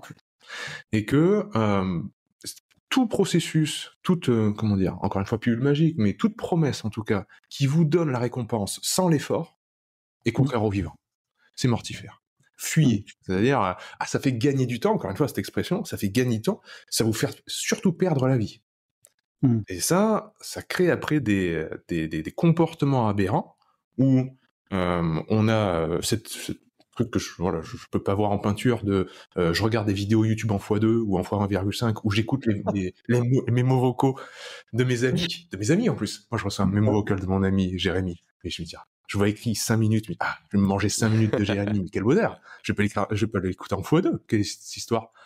Alors, qui nous écoute en x2 Voilà, c'est ça. Déjà que je parle vite, ben alors là, vous devez en prendre plein les oreilles. Et vous avez sans doute rien retenu des perles de sagesse que Cédric vous a données, par exemple. Non, alors non, non, Ah. non, non, non, non, je suis pas d'accord avec toi, Pierre, parce que moi, apparemment, j'ai un débit particulièrement lent, et donc, donc voilà, si vous m'écoutez en alors, x2, non, mais x1,3, franchement, euh, trop gentil. trop gentil. non, mais, mais voilà, c'était. euh, euh, on s'est rendu compte, donc, pour euh, retomber sur les pieds, que la, la perception, en fait, c'était quelque chose d'actif. Quand on pense à- l'audition, on se dit c'est que c'est uniquement passif, ou le fait de voir, bon ben, que je sois assis là, ou bien que je me déplace dans mon environnement, Mhm. ben, c'est la même chose. C'est-à-dire, c'est, Mhm. voilà, je reçois juste la lumière dans, sur mes globes oculaires. Eh ben non. Si je suis pas actif, si j'ai pas une action incarnée, comme on dit en sciences cognitives, ma, ma structure interne va pas s'adapter. Elle a besoin de voir l'environnement bouger et à une certaine vitesse. Et c'est pour ça que quand on prend l'avion, on est déboussolé parce qu'on n'a pas vu le paysage passer. Même le Mm. train, c'est bizarre. Le train, le paysage qui file comme ça, c'est à, à l'échelle de l'humanité, ça fait très peu de temps qu'on connaît cette vitesse-là. Mmh. Apparemment, nous, on marche au pas, du, au pas de l'humain, voire du cheval, et encore. Quoi. Donc, euh, euh, ouais, je rejoins sur tout ce que vous avez dit sur, sur, sur évidemment le, le fait de se challenger chaque jour qui, on a dit, c'est important que les erreurs comptent. C'est important qu'il y ait des erreurs et qu'elles mmh. comptent. C'est-à-dire, ok, je subis les conséquences, je dois réparer mon erreur, etc. Mais mmh. commencer la journée par une petite victoire, c'est, comme tu l'as très bien dit, j'ai utilisé, une, Cédric, une, expression que j'adore, ça colore la journée. C'est-à-dire, ça donne une teinte pour toute la journée. Une teinte de victoire, d'un truc joyeux. Aujourd'hui, euh, voilà, je me suis surpris, j'ai fait un truc challengeant. Et ça, mine de rien, euh, que ce soit Simon Sinek, que ce soit Ryan Holiday, que ce soit Sam Harris, euh, Tim Ferriss, tout le monde dans le monde de l'entreprise, surtout anglo-saxon, parle de cette importance de la volatilité, de sortir de sa zone de mmh. confort, etc., etc. Donc, euh, ouais, je vous rejoins totalement. Et merci Pierre, c'était Ryan Holiday, c'était pas Samaris. Samaris, j'ai écouté un truc récemment sur l'intelligence artificielle, donc c'était Ryan Holiday, effectivement. Euh, si, ouais, en fait, il y a un autre truc, moi je me dis, est-ce que euh, quand tu arrives au bout de ta vie, tu as envie de te retourner sur ton existence et te dire Oh putain, j'ai eu la vie la plus confortable que je peux mourir. Ou est-ce que tu as envie de te dire Ouais, j'ai eu plein d'expériences, je me suis planté, j'ai réussi, j'ai fait tout ça sans faire trop de mal à mon environnement ou aux gens autour de moi. Tu, tu vois, vraiment, c'est ça qui met en perspective le truc. trouve la bonne pilule pour, je sais pas quoi, vivre, enfin vieillir à l'envers, je sais pas quoi. Ou, Même de la transmission par rapport à ses enfants et petits enfants. Entre j'ai vécu des choses, j'ai eu des échecs, j'en ai tiré des leçons. C'est beau aussi. C'est en philosophie, c'est de vie. Est-ce que tu, vis, tu veux une vie romanesque ou, une vie, tu vois, quand on parle du concept du bonheur,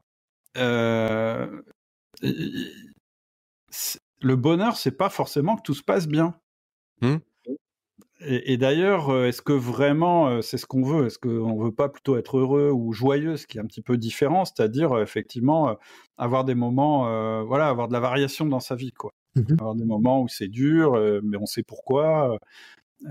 S'il y a un sens derrière, moi je trouve que par moment être malheureux, parce qu'il y a un sens, je trouve que c'est mieux que d'être heureux, mais sans, sans savoir pourquoi, juste parce qu'il y a une pilule qui t'a rendu heureux, tu vois. C'est mmh c'est un peu. Euh, Le terme d'épanouissement, je trouve, est, très juste par rapport à bonheur, joie, etc. On sait très bien, c'est des émotions qui sont fugaces, qui, vont, qui vont mmh. passer, ça, ça s'éternise jamais.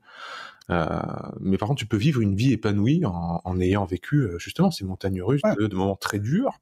On sait très bien plus que les moments durs de la vie arrivent. Euh, le fait de perdre un proche, le fait de voilà, on sait que ça va arriver. Donc il faut essayer justement de porter un regard clair sur les, événements de la vie qui sont très souvent durs, mais sur le fait que cette, cette dureté eh ben, elle aussi, elle est passagère et éphémère, et que derrière ça, il va, il va y avoir un moment très joyeux sans doute.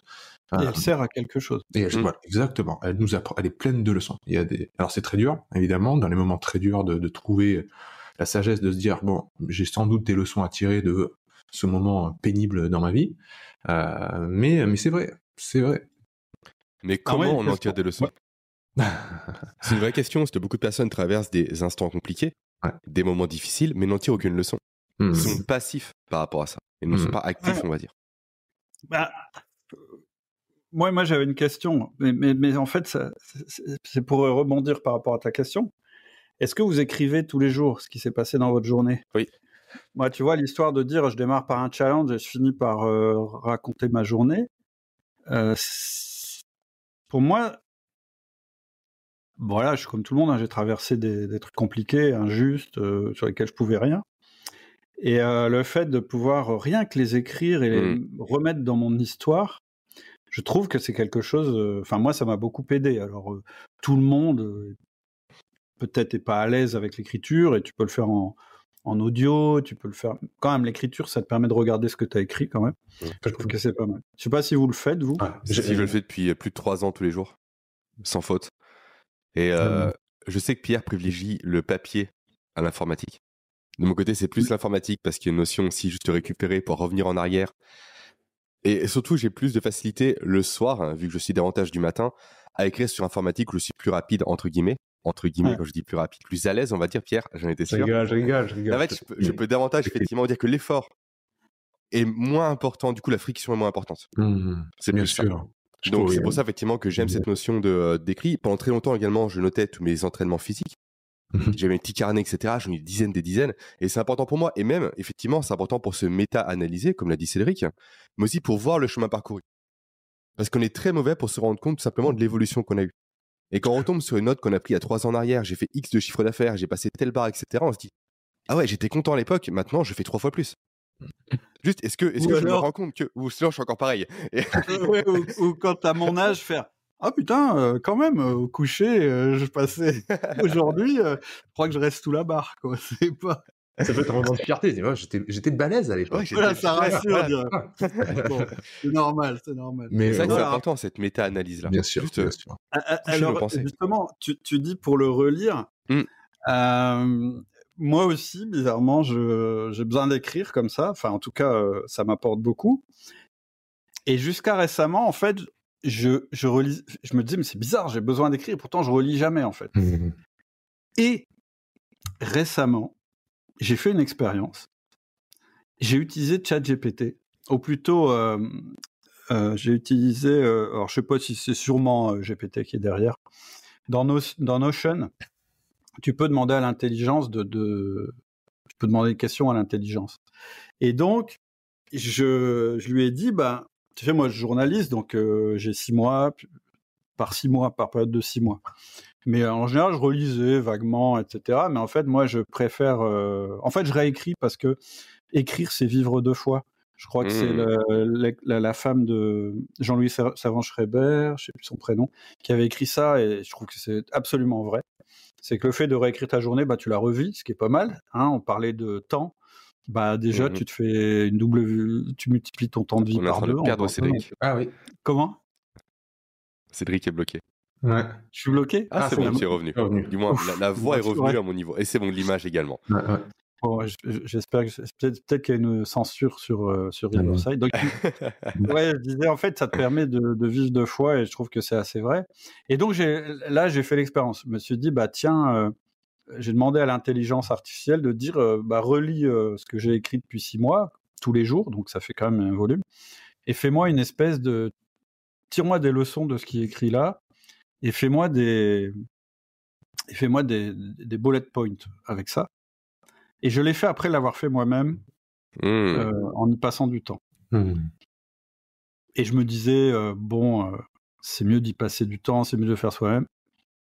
J'avoue que j'ai été un peu ébranlé dans mes convictions quand j'ai vu euh, le rendu. Je me suis dit, putain, c'est c'est presque ce que j'ai écrit quand même. Et, là, je me suis dit, ouais, quand même. Alors après, je sais sais pas si vous avez un avis par rapport à ça. Moi, c'est une expérience que, que j'ai faite, mais euh, tout en me disant, mais voilà, l'intelligence artificielle, est-ce que c'est vraiment ça qu'on veut lui faire faire? Euh... bon, Moi, j'ai plutôt une notion de dire, euh, c'est pas l'intelligence artificielle qui va décider euh, de là où je veux aller, euh, j'espère, jamais. Par contre, j'utilise un GPS pour Hmm. y aller.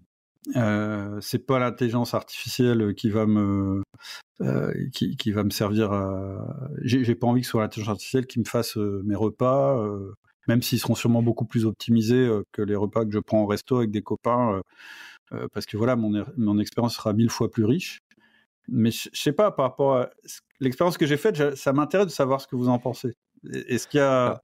ça vous choque? Est-ce que ça Pour commencer, j'ai vu passer récemment une application de journaling justement en ligne qui est directement euh, créée avec l'IA. Est-ce que je te Mm. l'enverrai, Cédric, si jamais t'es intéressé. Euh, moi, à mon niveau, je travaille avec une application qui s'appelle Day One et qui Oui, a, on va dire, l'avantage d'avoir tous les ans, en fait, comme Facebook, tout simplement la partie souvenir. Donc, on est par exemple le X septembre. J'ai toutes les entrées du X septembre de N-1, N-2, N-3. Donc, tous les jours, je relis tout simplement ce que j'ai écrit il y a un an, deux ans, trois ans en arrière. Donc, juste ça, en fait, je viens piocher l'information de façon euh, presque automatique au quotidien. Et ensuite, euh, pendant très longtemps, je n'avais aucune structure dans mon journal. Vraiment, c'était vraiment à la volée. Je notais les pensées qui me passaient par l'esprit, mon ressenti, état émotionnel, réussite, échec, pensée et j'en passe. Et depuis peu, j'ai implémenté une structure complète avec vraiment des, des topics à compléter et à la fin, bien sûr, un champ réflexion libre. Et à la fin de chaque semaine, les dimanches, j'ai vraiment cette notion de, de nouvelle page qui est une page juste analyse des X derniers jours. Donc l'analyse dont tu parles, personnellement, maintenant, je la fais de façon hebdomadaire.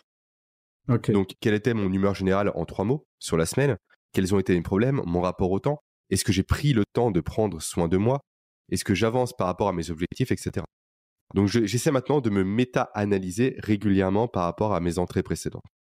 Hmm. Voilà ma réponse euh, en quelque sorte. Et par rapport à l'IA, je, je comprends le bénéfice, je vois l'intérêt, mais j'aime beaucoup ta démarche, vraiment, on va dire, euh, bon sceptique, de je le fais avant. Ouais. Et après, je vois ce que me propose l'IA. Parce que là, vraiment, c'est toi qui donne le là, qui donne le ton par rapport à ça. Tu n'es pas influencé, tu n'as pas, on va dire, d'ancrage qui est mis en place. C'est pas l'IA qui te guide et toi, en fonction de ce que, de ce que, voilà, en fonction de ce qu'a dit l'IA, je vais y arriver, Mm. j'adapte mes propos. Voilà comment Ouais, je, ouais. Le, je le perçois à ma place, à mon niveau. En fait, en fait, ouais, puis je l'ai testé parce que c'est sur une grosse quantité de données et que je sais que l'IA là-dessus, elle est. Maintenant, qu'est-ce que ça m'a vraiment apporté que je ne savais pas? C'est qu'il y a une notion de prise de conscience aussi, parce que faire le travail de rechercher les informations, de les trouver, de voir ce qui va, ce qui va pas, etc., déjà, tu es, es dans le chemin. Ouais. Tu prends conscience du problème. Quand on te donne Ouais, le c'est ça. problème, clé en main devant toi, avec la solution, Alléluia. oui, voilà. Du coup, tu n'as pas Mm. effectivement cette notion de je prends conscience, donc je sacralise, Mm. donc je veux changer. Et on te donne, en fait, Mm. ça ne vous la plus magique. Tiens, voilà. Ouais, ouais, c'est Et en, plus, ça. et en plus, tu as, un biais, je, re- je, je, fais une- je termine avec ça, qui est euh, Action Illusion. C'est Dali qui en parle dans un podcast qu'on a fait précédemment ensemble, où le fait d'avoir directement un discours motivationnel, une phrase qui t'inspire, etc., te donne l'impression d'être dans l'action. D'avoir déjà, du coup, accompli ce que tu veux faire. Donc forcément, en ayant cette impression-là, tu ne passes pas réellement à l'action. Là Hmm. quand tu vas vraiment faire déjà la démarche proactive de chercher les éléments, tu as déjà un pas sur le chemin. Donc tu vas finir ce pas-là pour arriver au bout du chemin. Oui, Selon moi. acteur. T'es acteur. Mm. Alors après, je suis carrément d'accord avec toi sur euh, cette histoire de euh, parce que tu as une injonction dans tel domaine, en fait, tu n'agis pas. Ça, je- ça, je trouve c'est s'il y a un truc euh, sur Internet, moi, qui me sur notre monde actuel qui, qui, qui me choque, c'est ça. Euh, tous ces gens qui ont plein de phrases, euh, faut faire comme ça ou etc. et qui se nourrissent de ça tout en en réalité en ne passant pas à l'action. Mm. Ah, Moi, je dis souvent, tu sais, dans une entreprise, c'est un monde pragmatique, l'entreprise. hein. Tout le monde se fout de ce que tu penses. Par contre, les gens regardent ce que tu fais. Mm. Et, et aujourd'hui, on est dans le monde où on, on est dans un monde quand même où on oublie beaucoup de faire. On est dans l'opinion, euh, euh, dans la critique, dans le questionnement. Ouais, mais on fait quoi quand Ce Mm. passage à l'action, il est ultra important? Parce que c'est là justement où tu prends des risques, c'est là où tu te confrontes avec la réalité. Moi, avoir des opinions, si- juste pour avoir des opinions, ça m'intéresse pas. Quoi. Puis il y a plein de sujets, j'ai pas envie de donner mon opinion parce que j'en sais rien, je n'ai pas expérimenté la chose, tu vois. Mhm. Ah, j'ai l'impression qu'on a perdu Pierre. Non, non. Pierre, Pierre est en train d'écouter et, prendre des notes. Je, je vois vos paroles. je- pour moi, il est fixe sur mon. Ah, ok, moi je suis en mouvement, moi c'est bon. Je bouge. Je suis vivant. Euh, beaucoup de choses à dire, évidemment. Euh, ChatGPT et cette intelligence artificielle, c'est euh, c'est devenu problématique même depuis Google, en fait. hein. Encore une fois, pour promettre, quand on promet la, la récompense sans l'effort, fuyez. Euh, le résultat n'est pas la récompense. Le résultat, c'est pas la récompense. hein. Le changement, il advient en cheminant. Encore une fois, je, me répète, j'insiste, hein, mais le changement, il, advient qu'en cheminant. C'est-à-dire qu'on ne peut pas comparer euh, le- les résultats entre eux. C'est-à-dire le résultat que j'obtiens en faisant moi-même le boulot de relire tout ce que j'ai écrit depuis six mois, et j'en tire des conclusions et des, des bullet points, versus le résultat de ChatGPT. C'est pas ça qui est important. C'est tout ce que vous avez fait en relisant tout ce que vous avez mis en branle comme aptitude humaine, c'est-à-dire la capacité de l'abstraction pas du tout. hein. euh, par le cerveau, le, le fait d'écrire, la motricité, tout ça. Tout ça, en fait, ça crée de nouvelles adaptations en nous. Et ça augmente qui nous sommes, c'est-à-dire euh, notre capacité de réfléchir, euh, de cognition, de synthèse, notre mémorisation aussi, le fait de se souvenir de certaines choses, de connecter des points, d'avoir des moments eureka. On s'en fout en fait du bullet point point à, à la fin en fait. C'est pas ça qui est important. C'est encore une fois, je répète, le résultat c'est pas la récompense. Donc euh, voilà, c'est c'est euh, c'est important euh, de, de se le rappeler parce que sinon évidemment, euh, bon ben le- la machine me, me donne un résultat plus immédiat et plus Tu rapide. m'entends là? Bon bah On t'entend, Cédric, oui, on t'entend. toi tu nous Je entends crois plus que Cédric a un petit problème. Ah oui. Allô allô? Non? On a perdu Cédric. L'IA a eu raison de lui. c'est clair. Ah, c'est bon, il sourit, il est là. Moi, je t'entends, mais Pierre, c'est fini là. J'ai Ah bon son. J'ai l'image fixe, je suis jamais, j'ai plus de son. Mince. Et que Jérém? Bon. Bah, justement, pour euh, reboucler par rapport à ce que tu dis, Pierre, comme ça, je vais euh, permettre à Ouais. Cédric de rejoindre un peu les différents éléments de la conversation. Ce que tu dis par rapport à cette notion de euh, la récompense n'est pas dans le résultat. Je crois que tu as dit ça, Pierre? C'est bien ça? Rejoint parfaitement. Euh, Oui, oui, c'est ça. Ça rejoint parfaitement le, le processus de production de la dopamine. Simplement, c'est sur le chemin, c'est l'anticipation d'une récompense qui est source vraiment de dopamine, de production de dopamine, ce qui nous met en mouvement pour atteindre l'objectif. Mais c'est immédiatement l'objectif, le résultat, le cadeau, le but final est donné. Où est le plaisir dedans? Nulle part. Hmm. On a un petit shoot, certes parce qu'on découvre, mais automatiquement ce shoot redescend. redescend pardon. Il y a moi cette notion de ressentir le progrès, d'avancer. Et l'autre élément si important selon moi par rapport au travail de faire la recherche par soi-même, c'est on se replonge dans ses émotions aussi. C'est super intéressant. L'IA, elle est froide. Il n'y a pas d'émotion derrière. Tu peux lui dire, certes, qu'est-ce que j'ai ressenti comme émotion ces six derniers mois? Ok, c'est pas intéressant. En te relisant, tu te replonges dedans. Tu ressens les choses, tu ancres des souvenirs, comme Pierre l'a dit. Et du coup, également, tu ressens potentiellement davantage la peur, la douleur de reproduire une situation que tu veux malheureusement arrêter, et le plaisir potentiellement d'avoir avancé sur un chemin. Bien sûr. Euh, voilà, je, je rejoins tout ce que tu as dit, hein, c'est exactement ça. C'est comme euh, voir la fin du film euh, versus euh, voir le film entièrement. C'est-à-dire, euh, si, la, si la fin du film c'était uniquement ce qui comptait, c'est-à-dire savoir qui c'est l'assassin dans, dans un film, de, dans un thriller, bon, bah, ok, je vais à la fin du film et je sais qui c'est. Et, et je vous dis ça à dessein, c'est que je sais très bien qu'il y a certaines personnes dans les nouvelles générations qui regardent les films en x2. qui veulent aller tout de suite à la fin. Comme si c'était la fin, la récompense, euh, pardon, le résultat de l'histoire qui était la récompense. Vous vous rendez compte? Donc voilà, si on file, c'est- en fait, c'est comme si on filait une métaphore, mais que si on, si on va jusqu'au bout du raisonnement, ça crée des comportements comme ça. Et ça, c'est terrible. Euh, voilà, encore une fois, on court-circuite le vivant et on enlève toute la magie, tout le mystère. Hein. on a besoin du mystère, on a besoin des zones d'ombre. Euh, c'est ça qui nous attire, c'est ça qui nous donne la pulsion. Euh, et je rejoins, je, je vais conclure sur l'écriture. Essaye d'écrire au stylo. On Mhm. reprend ça. Parce que, quelle est la différence entre le fait d'appuyer sur la touche B et la touche D de mon truc? Regarde mon doigt. Mais bien sûr. C'est la même chose. C'est la même chose. Motricité, c'est la même chose. Quand je fais une boucle, ou quand je fais un V, ou quand je, je fais un point, la motricité est totalement différente. Donc ça, c'est le premier point. Donc ton cerveau, déjà, au niveau de, la, voilà, de ce qu'il faut mettre en branle, c'est pas du tout la même chose. Et après, c'est la vitesse. La vitesse d'écriture. Mm. Quand tu écris à la main, ce qui se passe, c'est que tu nourris une, une pensée abstraite. Pourquoi? Parce que tu dois avoir une pensée suivie. Tu dois penser à Ok, j'arrive au bout de la ligne. Voilà l'espace que va prendre mon mot. Ça, tu le fais évidemment inconsciemment, mais dans ta tête, ça se passe. Tu dois voir légèrement à l'avance, comme un Jedi. Tu vois, tu dois voir la force, tu dois voir légèrement dans le futur. Et ça, c'est vachement important, ce que tu n'as pas quand tu pianotes. Hmm. Euh, tu dois, et, et- et encore plus, je vais te dire, et, essaye de faire une écriture, je crois qu'on dit c'est un cursive, quand tu lèves pas le stylo. Ah, d'accord. Hmm. quand tu lèves pas le stylo, je sais plus la Ouais, c'est cursive. Hein. Cursive. Et, et je suis d'accord, en plus, quand tu écris, tu mets des mots plus grands que d'autres, tu, tu, tu- tu peux dessiner. Moi, j'ai fait l'expérience. Alors, je sais pas ce que tu en penses, Pierre. Moi, je, quand j'écris à la main, j'écris sur ce truc-là, en fait. Ah oui. Et euh, pa- parce que voilà, c'est plus compact, etc. Et j'ai fait cette expérience de de- de- d'écrire. Alors, j'ai j'ai mélangé des trucs, j'aurais peut-être pas dû, mais dès que je me réveille le matin, je prends mon truc et j'écris. Et tout ce qui me passe par la tête. Et la différence avec ce que j'écris le, le soir est sur ordinateur. Faudrait que j'essaye de, de, de- Hmm. Ah de les. Ouais, voilà, de juste varier. Mhm. Et ben en fait, mon ma conclusion, c'est que finalement, je suis beaucoup plus euh, créatif quand j'écris à la main Mm. que je vais plus profond, je vais plus loin, euh, je m'autorise plus de trucs. euh. Et, c'est très juste. Hein. J'ai cette sensation aussi, moi, quand j'écris, euh, voilà, je fais des cours pour, pour, pour le centre de formation, j'ai besoin d'écrire au clavier. Je sens que ça sort pas pareil. La, teinture, tu vois, de, de, de, de, mon expression, de mon français, euh, ne sort pas pareil. Et euh, quand j'écris, euh, vraiment, j'encourage à écrire à la main et avec cette écriture cursive là, euh, pour justement qu'on fasse un ping-pong. Tu as parlé de la dopamine tout à l'heure. Les boîtes dopaminergiques, c'est quand vous allez lever le, le stylo de la, du- de la feuille, ou bien parfois quand on est dans un espèce de flow, on voit bien que notre, notre pensée, elle est là-bas. Elle est pas sur la feuille. Elle est là-bas. Elle est dans un souvenir. Elle est dans une pensée lointaine, etc. Donc là, c'est purement dopaminergique. C'est quelque chose, un espace-temps qui n'est pas ici et maintenant. Mhm. Et puis tout d'un coup, tu reviens sur la feuille et tu te dis, là, je vais faire une belle lettre, je vais faire un joli mot. Tu vois, tu te mets dans l'instant présent, tu, tu te rends compte que tu as ton café à côté de toi, etc. Et tu reviens. Et en fait, ça te permet de faire ce ping-pong-là. Ouais. Boum, boum, boum, boum. Que tu as difficilement avec un clavier.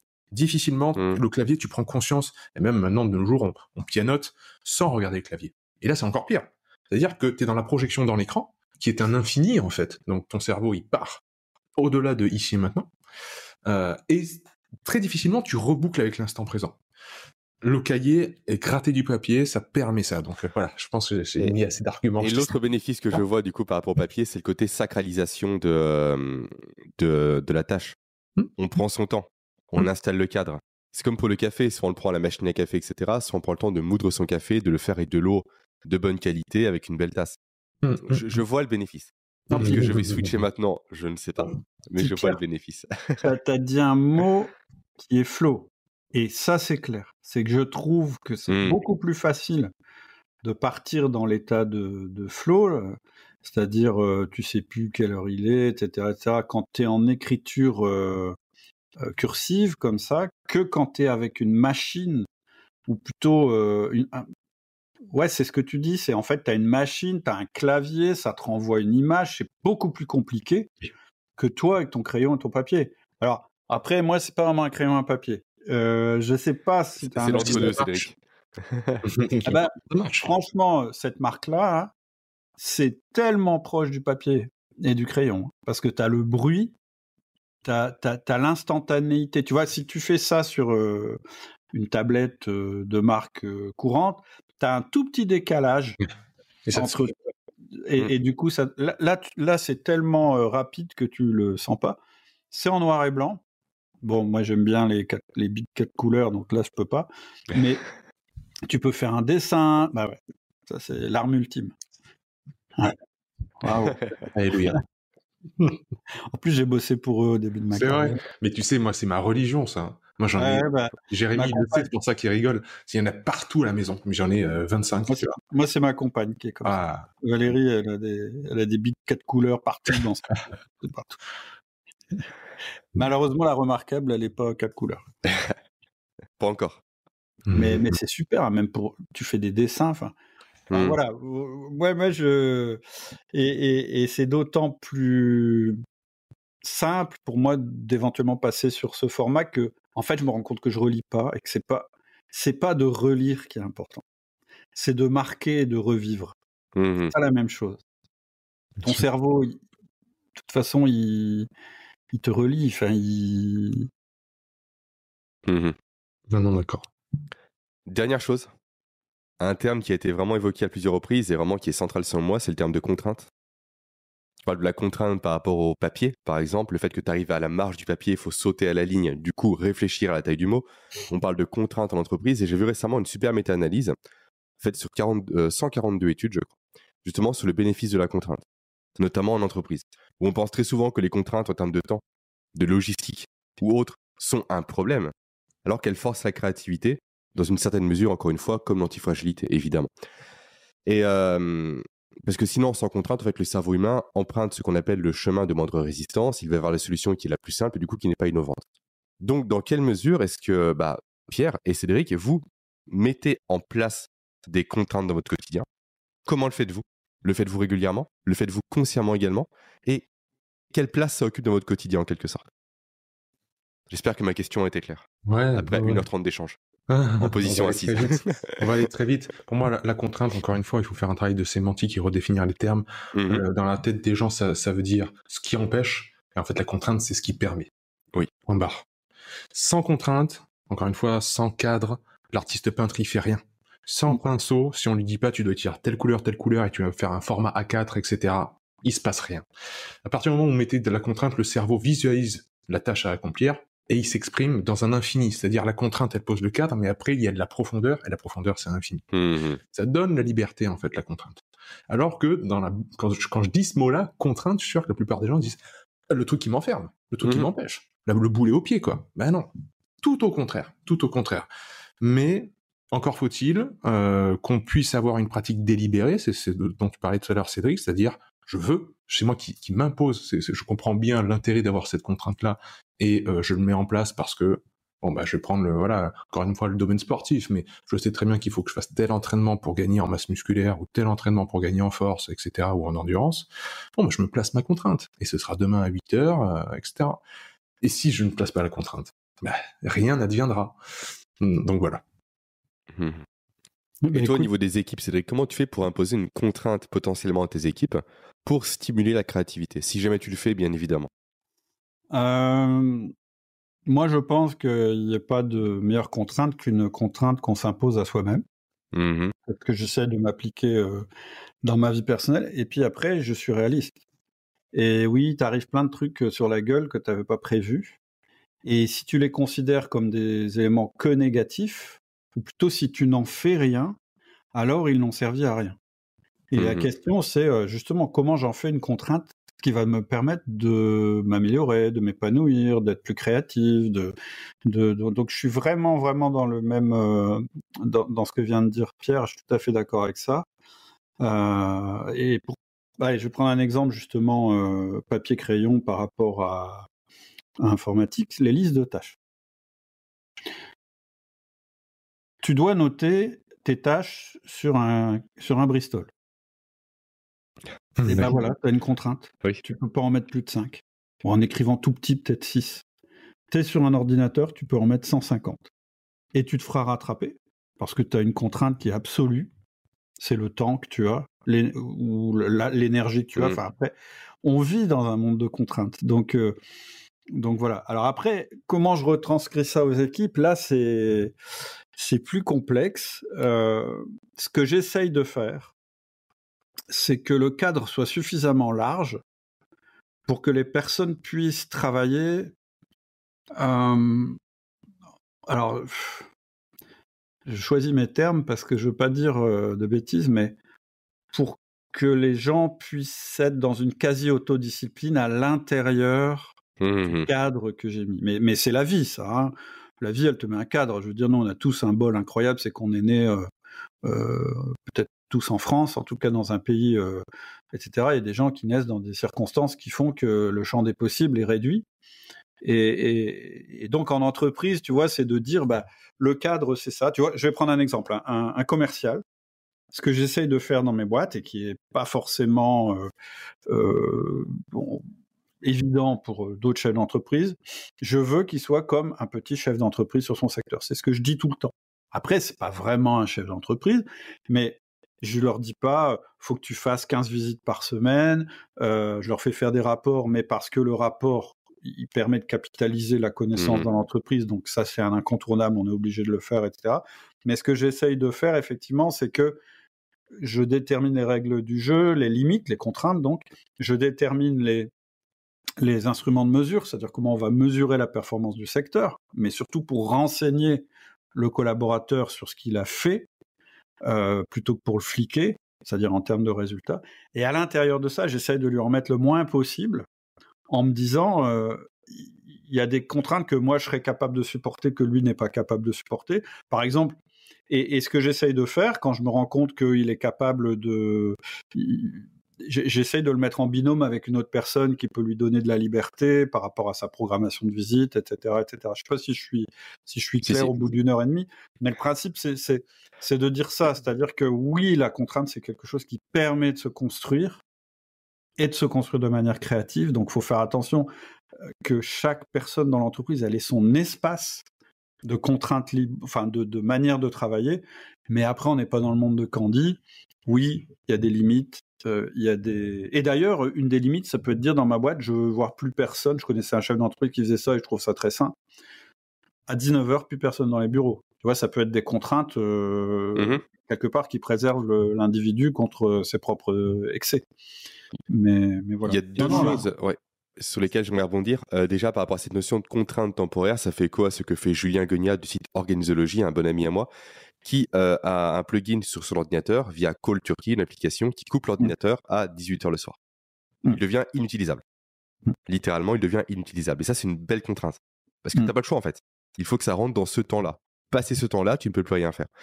Et surtout, cette notion de contrainte, tu as d'une phrase très juste, je pense, Cédric, c'est une bonne contrainte, c'est une contrainte qu'on s'impose à soi-même. Et pour moi, il y a une notion qui est vraiment fondamentale par rapport à ça, c'est la dualité entre extrinsèque et intrinsèque. Oui.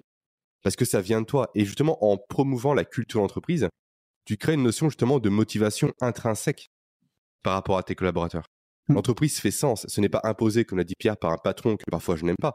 Mais on travaille tous ensemble sur le même bateau pour atteindre tel rivage. Donc Mm. forcément, vu que la contrainte émane du groupe, et émane de l'intrinsèque et non pas de l'extrinsèque, elle Mm. sera davantage acceptée par rapport aux membres de tes équipes. Tout à fait d'accord avec ça.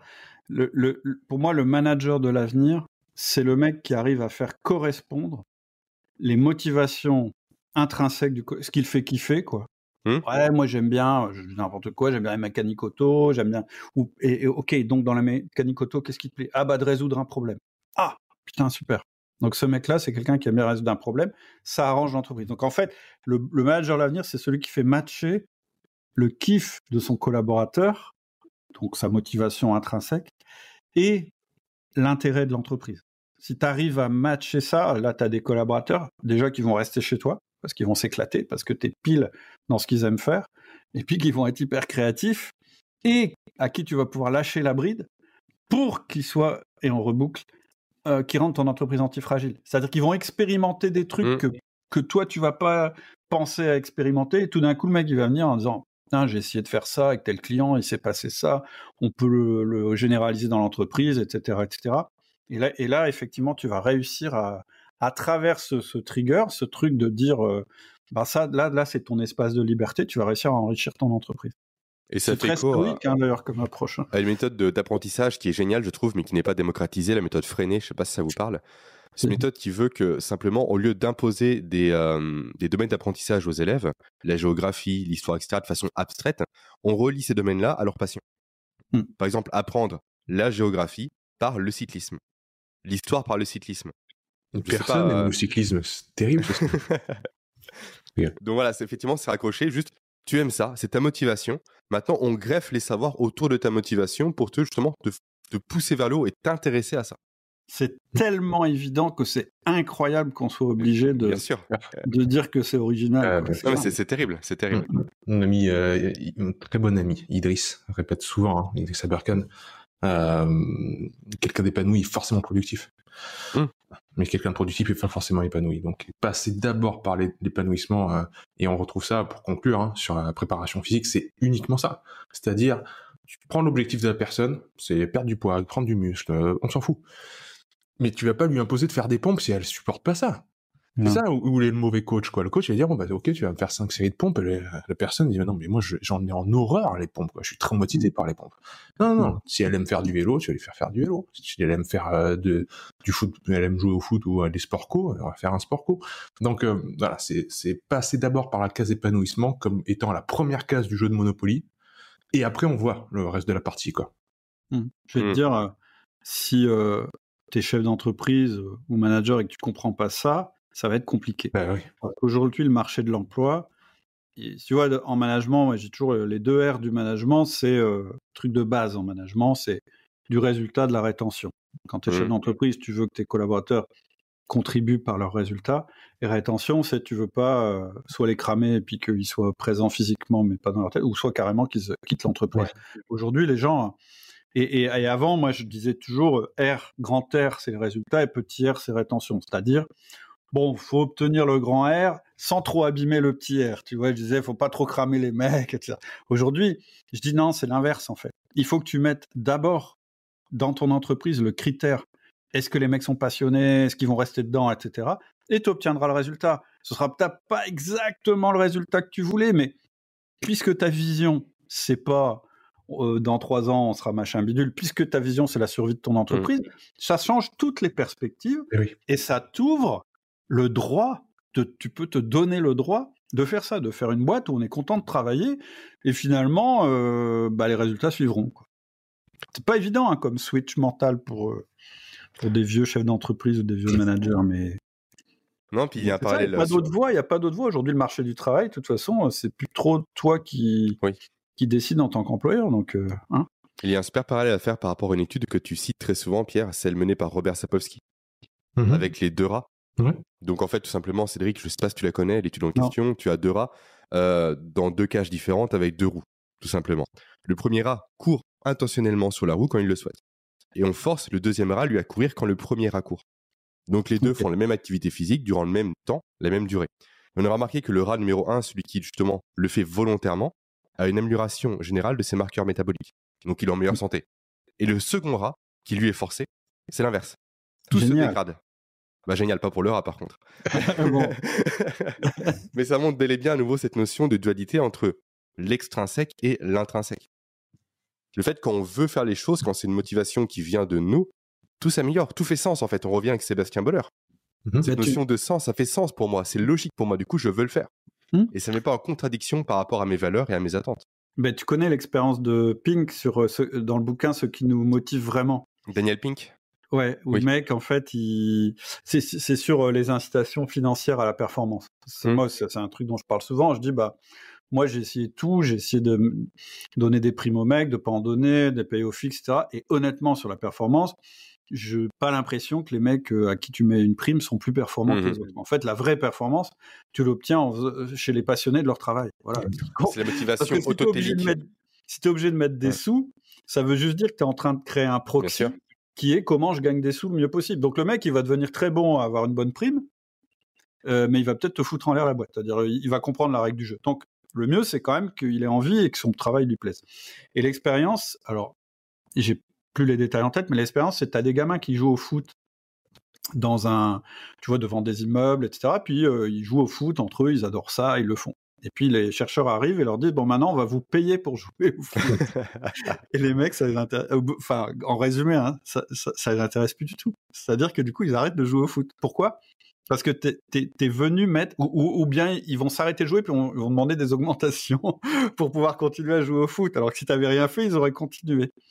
Et c'est comme ça qu'ils montrent l'histoire de motivation euh, euh, intrinsèque et extrinsèque. Alors je savais pas, là c'est sur la motivation, je savais pas qu'en plus ça avait des effets sur, euh, sur les, ma- les marqueurs euh, Métabolique. Hmm. métaboliques. Ouais. Ouais, super intéressant. Comme quoi c'est pas mal hein, de croiser les... Ah, c'est le but de ce format-là, je vais l'appeler science du terrain, justement, pour euh, croiser un peu le terrain avec le côté scientifique. C'est génial, hein, Jérémy. Moi je trouve ça génial. hein. Ah bah, super, Ouais. tant Mm. mieux. On arrive, euh, je pense, euh, tranquillement au bout. Mm. Est-ce qu'il y a des, des mots à rajouter, des, euh, des éléments à, à préciser avant de se laisser tous les trois? Moi je suis super content d'avoir fait la connaissance de Pierre. hein, déjà, euh, merci pour ça. De rien, avec Euh, plaisir. Ben voilà, je conclure sur ça, moi. Euh, j'ai une phrase de mon cher euh, Pierre Etchart, mon, mon ami et mentor que tu connais bien, que tu as reçu sur ta chaîne euh, il y a pas longtemps, que euh, quand je me mets en lien, je sais que je suis sur la bonne voie. Et voilà, des belles rencontres comme ça, euh, comme celle de Cédric, euh, évidemment, toi aussi, Jérôme, mais on est amis depuis longtemps, bah, ça me montre que euh, même d'une autre, euh, comment dire, avec une autre approche, celle de, le- de l'entreprise, même d'une autre génération, même d'autres coins de France, même, bon, voilà. Quand on arrive au- aussi bien s'entendre et, et à développer des, des conversations qui sont intéressantes, je me dis, oh, bon, je suis peut-être sur la bonne voie, on va continuer, Ouais. là-dedans, c'est cool. Génial, c'est génial. Grand merci, Jérôme, d'avoir posé ce cadre-là de cette rencontre, c'est euh, c'est c'est un super format. Voilà, merci. Ouais. Merci beaucoup. Merci, Jérémy. touche venant de, de vous deux, sincèrement. Mhm. Et je mettrai tous les liens, bien sûr, vers vos chaînes respectives, podcasts, etc., en description, comme toujours. Fort. Génial. Et Mhm. potentiellement, je vous réinviterai à l'occasion pour d'autres sujets. Avec plaisir. Avec grande joie, évidemment. À bientôt. À bientôt. Salut. Ciao. Ciao. Je vous remercie d'avoir écouté cet épisode. Avant de vous laisser, rappelez-vous que vous pouvez télécharger le résumé des actions, des outils, des stratégies et des ressources de cet échange en cliquant sur le premier lien présent en description. À très bientôt.